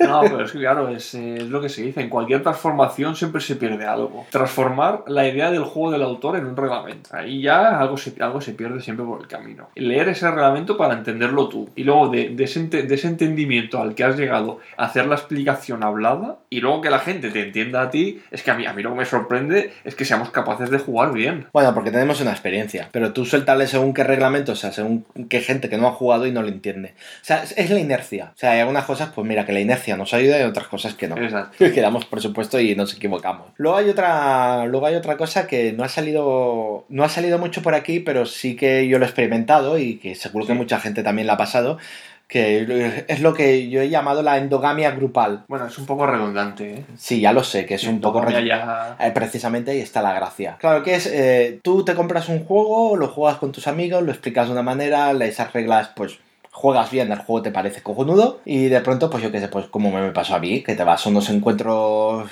lúdicos, a unas jornadas, lo que sea, te- y dices, ah, pues vamos a jugar a este juego y te pones a jugar con gente que tú no has jugado con ellos, ya sea por distancia porque no has coincidido y de pronto te das cuenta que el otro te dice, oye, pero esto se, se juega de esta manera. No, no, que, que mi grupo lo jugamos así. Y te pones de acuerdo y descubres que cuantos, cuando te sales de tu grupo, descubres un montón de cosas sobre los juegos que a lo mejor aplicabas mal las cosas. Lo- bueno, que lo que tú habías entendido de una forma, ellos lo entendían de otra. Sí, va- ah, no, hombre, no es tanto entender como a lo mejor interpretar las reglas, vete Bueno, a saber. sí, exacto. Sí, o sea, es otro, por ejemplo, en el, en el Antiquity, que a mí me pasó en unas, en unas jornadas de, de la BSK. Nos pusimos a jugar al Antiquity y, ah, Vascu, como todo el mundo sabía que a mí me gusta mucho el Antiquity, ¿por qué no te vienes a apuntar una partida? Ah, pues venga, vamos a jugar una partida. Y aquellos que habéis, que habéis tenido la fortuna de jugar al Antiquity, porque es un juego bastante difícil de encontrar, aunque hace poco se, se, se hizo una reedición, Es que claro, como es una antigüedad. Claro, como es una antigüedad. Ahí es el, chiste de Fran de- de- del especial de verano. Bueno, pues el tema de los almacenes. Hay un juego que va de construir ciudades, de ampliar esas ciudades y para almacenar las cosas necesitas almacenes. Pues yo pensaba que cada jugador tenía un número de almacenes limitado y resulta que las fichas de almacenes es común para todos los jugadores, de tal manera que se puede dar perfectamente el caso de que un jugador acabe construyendo 8 almacenes, lo que implica que otros jugadores no tendrán tantos almacenes durante la partida, porque se ha espabilado en construirlo antes. Pues yo jugaba en que cada jugador tenía 4 almacenes, ¿por qué? Porque simplemente había repartido todos los edificios de almacenes, tantos por cada jugador, me supongo que habrá- habría sido así, y en cambio Frank Gómez, eh, que fue el que me descubrió la regla, me dijo, no, no, no, los almacenes son comunes, lo es para todos los jugadores. Si tú quieres construir almacenes antes, pues los tendrás más, pero a la que te despistes y todos los demás han construido almacenes, a lo mejor no tienes O sea, si almacenes. se agota, se agota. Se agota, si se agota, se agota, y ya está. En este caso también era un fallo de preparativo. De preparativo, sí, un fallo de habías- preparativos. Le habías añadido un, Yo venga, yo... habías añadido a los preparativos un paso más. Exacto, tú yo tope feliz y contento, pues cada jugador tiene un set de edificios, set de edificios, pues toma, cuatro almacenes para cada jugador, que es lo que salía para cuatro. Claro, ¿no? Como cada jugador tiene sus propios edificios, tú interpretabas que los almacenes también. Exacto, sí, sí, sí. Claro, ahora, no, no, claro, aquí no tenemos ahora mismo el reglamento del Antiquity delante, habría que ver si el reglamento del Antiquity destaca eso lo suficiente o no. Si no recuerdo mal, son estas típicas reglas que verdaderamente dan pie a interpretarlas mal. O sea, que está explicado de una manera sutil. Según recuerdo, ves, ¿eh? Que a lo mejor me, a lo eso- mejor me equivoco eso- y tiene gracia. Por eso dicen que es muy recomendable que la persona que escribe el reglamento nunca sea el autor. Porque para, Cae en vicio, sí. para el autor es muy obvio, como lo ha pensado él, es muy,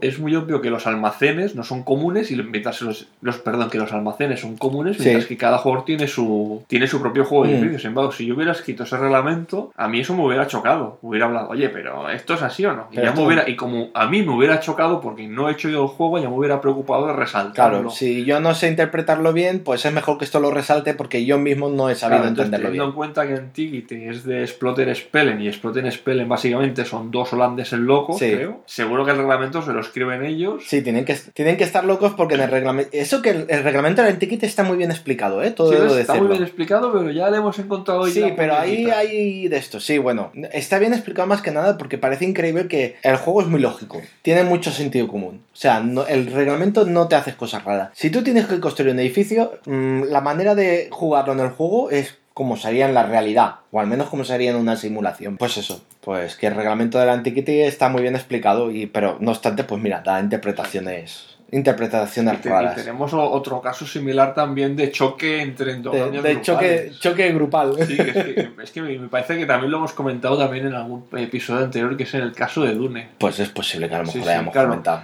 Hay mucha yo, hay muchísima, mucha, muchísima gente que ha aprendido a jugar a Dune gracias a que yo se lo he explicado. Sí. Yo me acuerdo que hace mucho tiempo, en la, después de haber leído la novela de Dune, después de haber visto la película de Dune, en la ludoteca del Annex de Golfines de Barcelona, pues tenían un Dune. Entonces a mí, como me había, me había gustado tanto Dune, pues cogí el juego, me lo leí, y claro, pues yo, y busqué gente para jugarlo. Luego más adelante me compré el juego, entonces hay mucha gente que se ha iniciado en Dune gracias a, que- a- gracias a que a mí un, gracias a que en Golferix tenían un Dune y a mí me dio por leerlo, entonces claro, Y tú pesado como yo con el High Frontier, exacto, pues sí, exacto es. mira, nos Claro. ha descubierto. Entonces, claro, ese Dune siempre lo explicaba yo porque era quien yo, quien yo lo, el Dune lo tenía yo, el Dune lo- me lo había leído yo. Me lo explicaste a mí. Entonces, claro, mucha gente pues jugó a Dune de la forma que yo lo entendí. Exacto. Entonces, sin embargo, cuando empezamos a ir a jugar al Queimada, claro, en Queimada también hay un grupo que ha jugado muchísimo a Dune. De hecho, no solo jugaban mucho a Dune, sino que hacían torneos de Dune. Torneos de Dune. Tiene mérito con lo Que el- largas que pueden llegar a ser las partidas Tendríais, de Dune. tendríais que ver cómo está el pobrecito Dune de, claro, del pues, Queimada. como inevitable, pues, oye, hemos jugado a Dune, nos gusta tanto Dune, pues un día quedamos para jugar a Dune. Claro. Entonces fue empezar a jugar y ya se empezaron a producir los choques, porque había reglas que cada uno había entendido de forma diferente. Sí, sí. Pero ahora, también hay que tener en cuenta que Dune es un juego de la época que es, Sí. a pesar de que para ser un juego de la época que es es bastante innovador. Y precisamente a lo mejor ahí estaba el problema, que era Entonces, innovador claro, y... Me acuerdo que nos pusimos a leer, la, me parece que tuvimos alguna, y me parece que fue con los yo me- ornitópteros. yo me acuerdo, sí, fue la regla de los ornitópteros. Y fue- cada uno lo entendía de forma diferente y leyendo el reglamento nos dimos cuenta que es que se podía llegar a interpretar las dos formas Sí, tal y como estaba me, redactado. me parece que era el momento de uso de los ornitópteros. Si Sí. tenías que tener control de una ciudad o simplemente por entrar ya lo tenías. Exacto, sí, algo Era una cosa así, habían unos cuantos detalles más. A mí me impactó de eso, sacando fuera el tema de reglas mal explicadas, es que el reglamento de Dune del Queimada estaba en papel continuo de impresora. Imaginaos. Eran otros tiempos. Imaginaos, eran otros tiempos. Bueno, oye, pues quizá también era un fallo de traducción, porque claro, yo, he Vete tú ju- a saber. yo he jugado a Dune a partir. Yo aprendí a jugar a Dune con el reglamento en español traducido a partir de la edición en inglés de Avalon Hill. Las traducciones que me parece que hacía Jog Internacional o Sí. cuando aún, creo cuando aún se llamaba Jog Play. Mm, Cuando distribuía juegos y luego cuando me compré el juego en francés, la edición de Cartes, Oh. mi pronunciación, me has sorprendido. sí, la edición que tengo yo. Claro, yo ese juego era la traducción al español que hizo la factoría a partir del reglamento en francés. Ya ves. Entonces, claro, si tú estás diciendo que el reglamento que tenían en el Queimada era en papel continuo, a saber de dónde había A saber de dónde había salido ese reglamento. Pues a lo mejor de algún jugador que sabía francés o yo que sé de dónde lo había sacado o- inglés Y lo tradujo y lo tradujo pues, con los medios que tenía entonces. Pues eso. Con el, con el Word Perfect en el ordenador y la impresora en papel continuo matricial. ¿Qué quieres? bueno, pues no sé, yo creo que eso ya es todo, ¿no? Ya hemos pegado bastante la paliza con reglas mal explicadas, fallos, cagadas y olas de mierda. Ha sido muy bueno, ha sido muy bueno. Total, que pasamos ya, nos despedimos ya del tema del especial de verano y pasamos a las despedidas y a los correos.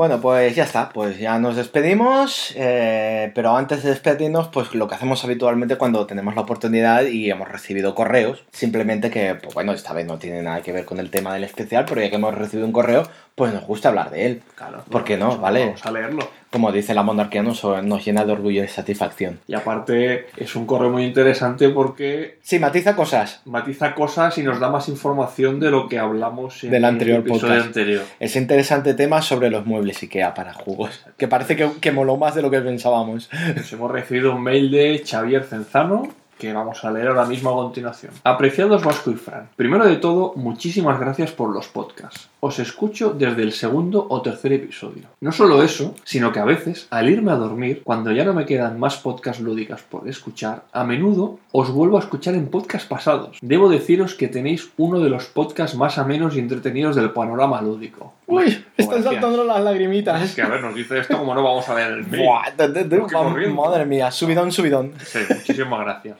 Vamos por partes, como dijo Jack el Destripador. Eso. Me declaro abiertamente Eurogamer. Y como vivo en Alemania, en Bonn, pues existe un mercado de segunda mano realmente bueno. Así que a la que tengo la oportunidad y la mujer me deja, ya estoy comprando chollos. Lo más raro fue quedar a las 21 horas, una fría y oscura noche de invierno, en el parking de un supermercado solitario. Dios, se me están poniendo los pelos de punta. ¿eh? El tema es muy sordido.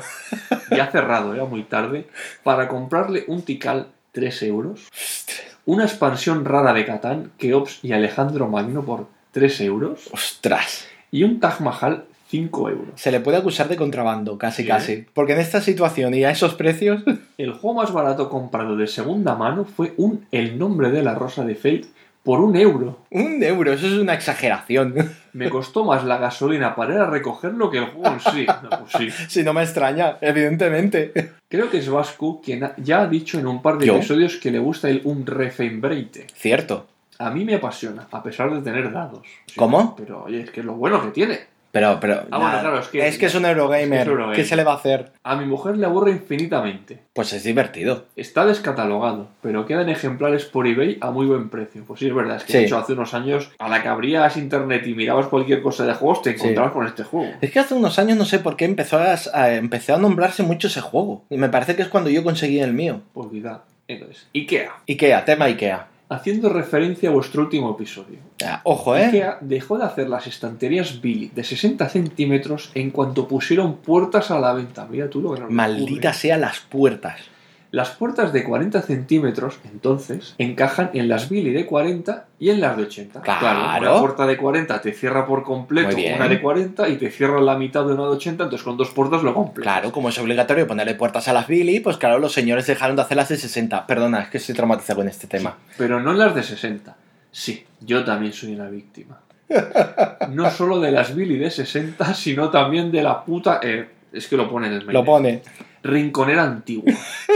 Cuando mi mujer me dice, ¡Hala! Mira cuánto sitio para tus juegos. Yo le respondo que no es práctico. No, no es práctico, no. Que molesta mucho el espacio que no se puede llenar. Exacto. En el Expedit, las que a mí no me gustan, mucho mejor las Vesta, haciendo un poco de Tetris caben muchos juegos. De nuevo, muchas gracias por vuestro podcast. Un abrazo, Xavi Cenzano. Pues muy bien, pues muchas gracias, Xavi. La verdad es que, es que el, el mail es interesante. Es No, interesante. es el, el tema del contrabando en Muy interesante. Luego, desde luego vaya precios, ¿eh? Joder, es que además te imaginas, o sea, en Alemania es que incluso de primera mano los juegos eran los precios que tienen, que ahora segunda mano, ¿qué precio van a tener? Bueno, a ver, ya, a ver, eso, eso es un poco mito, ¿eh? Bueno, sí, pero a ver si me ver. entiendes. Un juego, un juego segundo, comprado, según qué juego comprado, es incluso más caro que aquí. Se lo, claro, Mm. no es el que te dediques a comprarlo en tienda online, pero si lo vas a comprar a una tienda como debe ser, los juegos no son precisamente baratos. Pasa, claro, la segunda mano. Pues claro, tal. Eso, otro tema que habla de Refern 20, que yo a ese juego le llamo el refrito, porque con esa palabra no, no puedo, ¿vale? Le llamo refrito y ya está. Eh, el juego tiene mucha gracia, pero con, las, con todas las reglas, Con las trampas, ¿no? con las trampas de los No, ciclistas. si es que ha- habrá que hablar Es- algún día de este juego. Es cuando tiene gracia. El juego jugado normal sin las trampas puede estar muy bien, quizá incluso para, pues, para jugar con los críos. Bueno, de, de Porque hecho, es un es juego que sencillito. si no, no lo vamos a desvelar para no, Para no estropear la sorpresa, pero si te acuerdas, eh, el otro día que estuvimos a- jugando con Miquel Jornet se nos ocurrió un tema para un podcast ¿Ah, sí? y que seguramente tú ahora no recuerdas. Pues no. Eh, se me pero ve la cara, y, ¿no? y en ese tema entraría muy bien el, el Unrefavorite. Mira, ¿Ah, te, lo, sí? te lo voy a escribir, eh, te lo voy a escribir Pero aquí. ¿por qué me lo escribes? Pero dímelo. ¿Qué, qué, qué pone ahí? Esto es una R. Pero no lo digas. Voy a tener que editar esto. Bueno, pues nada. Eh, Y luego bueno, nos desvela la incógnita desvela de la la- psiquia de la 60. incógnita. Eh, Eso ha sido muy interesante. ¿Pero por qué, coño? Pues deja las puertas de 40 o hace 30. Sí, es que no lo entiendo. no es que ya que me- parece que estemos obligados a ponerle puerta a las Billy. Es que yo no le conozco- quiero poner puertas a las Y es que Billy. yo conozco un montón de gente que tiene bilis y no conozco a nadie que tenga bilis con puertas. No, no. Y si alguien de los que nos está escuchando tiene compuertas, que nos mande un Bueno, mail y que es que lo ahora, ahora que lo pienso, claro, yo es que la, la gente que tiene bilis las utiliza para guardar juegos. Y a una bili que utilizas para guardar juegos no le puedes poner puertas porque como los juegos sobresalen un poco, sobre si son de tamaño Catán, Sí, ya, pero tú lo que quieres es tener los juegos accesibles. Además, un coleccionista de juegos normalmente eh, lo que quiere es presumir de juegos. Y si los tienes tapados no tiene gracia. bueno, pero si son, O sea, puertas, si son transparentes, Lo está, lo- si son transparentes quizás sí, pero no tiene gracia. no. Tienen que ser accesibles. Tienes que alargar el brazo y cogerlo. Y pues ya está. Por eso, puertas no. Bueno, pues ya está. Ya nos vamos, ¿no? Sí. Lo dejamos ya por hoy. El especial de verano, que seguro que será de verano. Y solo nos queda, pues, lo típico, lo que digo yo todas las veces estas. A ver si lo vuelvo a decir bien. ¿Dónde nos podéis encontrar? En la voz de su juego.wordpress.com. Lo he dicho bien y no he dudado, no he sacado el tema de las arrobas. El mail, en la voz de su. Y también nos podéis seguir en Twitter, en Facebook, en Google Plus, en iTunes, en BoardGameKit, donde tenemos una bonita microbache, y en Tum. Todo esto, todo simplemente pues buscándonos por la voz de su juego. Total, que nos despedimos. Espero que, nos, eh, que os haya parecido divertido el especial de verano este, aunque ha sido complicado con, Este ha sido, con el tema. ¿Qué- qué te- ¿Ha sido el tercer especial de verano? El tercer, cuarto? eh, creo que es el tercer especial de verano. Sí, ¿no? sí, sí, el tercer especial de verano. Total, que nos despedimos de vosotros. Nos despedimos hasta el capítulo 15 que no sabemos de qué va a ir ni de cuándo va a salir. En principio tiene que ser el de invierno. No, el de otoño. Tiene que ser el de otoño. ¿De otoño? ¿Estamos Otoño. en verano? Estamos en verano. Otoño. Ah, Claro. claro, que somos un podcast estacional. Som- nos hemos declarado un podcast estacional para no acabar pringando, para no tener que decir eso de no, dentro de poco grabaremos un podcast, no sé qué, volveremos enseguida. Y luego, y luego resulta que no. Y luego resulta que- ¿Ves? La anterior vez no lo dijimos. O sea, en el anterior episodio, el número 13, dijimos que estamos grabando ese episodio y que advertíamos sobre el especial de verano, porque posiblemente no íbamos a grabar otro capítulo hasta el especial de verano y acertamos. Lo hicimos bien. Sí. Nos estamos convirtiendo en unos expertos. o sea que, pues lo dicho. Eso ha sido todo, el especial de verano sobre reglas mal explicadas. Muchas gracias a todos los que habéis contactado con nosotros y nos vemos en el capítulo 15. Hasta el episodio 15. Les ha hablado la voz de su juego.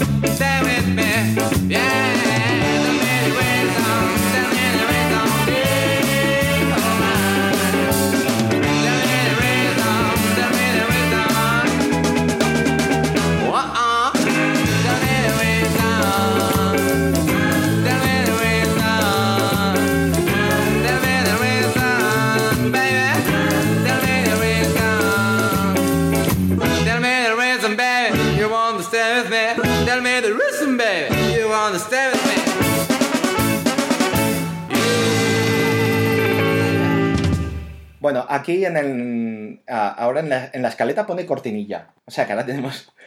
O que parar, grabar este trozo, hacer un silencio y luego tú ya lo montas. Y pones la cortinilla. Que vamos a pasar. Antes, o sea, la estructura habitual es que después de esto hacemos el sumario. Yo es que estaba haciendo el silencio para. Ah, tú estás. Ah, vale, pues ya me estaba haciendo callo. el silencio, pero Ya. tú no paras de hablar. Vale, ya me callo. Es que parece que te hayan dado cuerda. Es que. Es que, tío, te pones delante del micrófono y venga a hablar, venga a hablar, venga a Me hablar. emociono. Vale, pues entonces hago el silencio.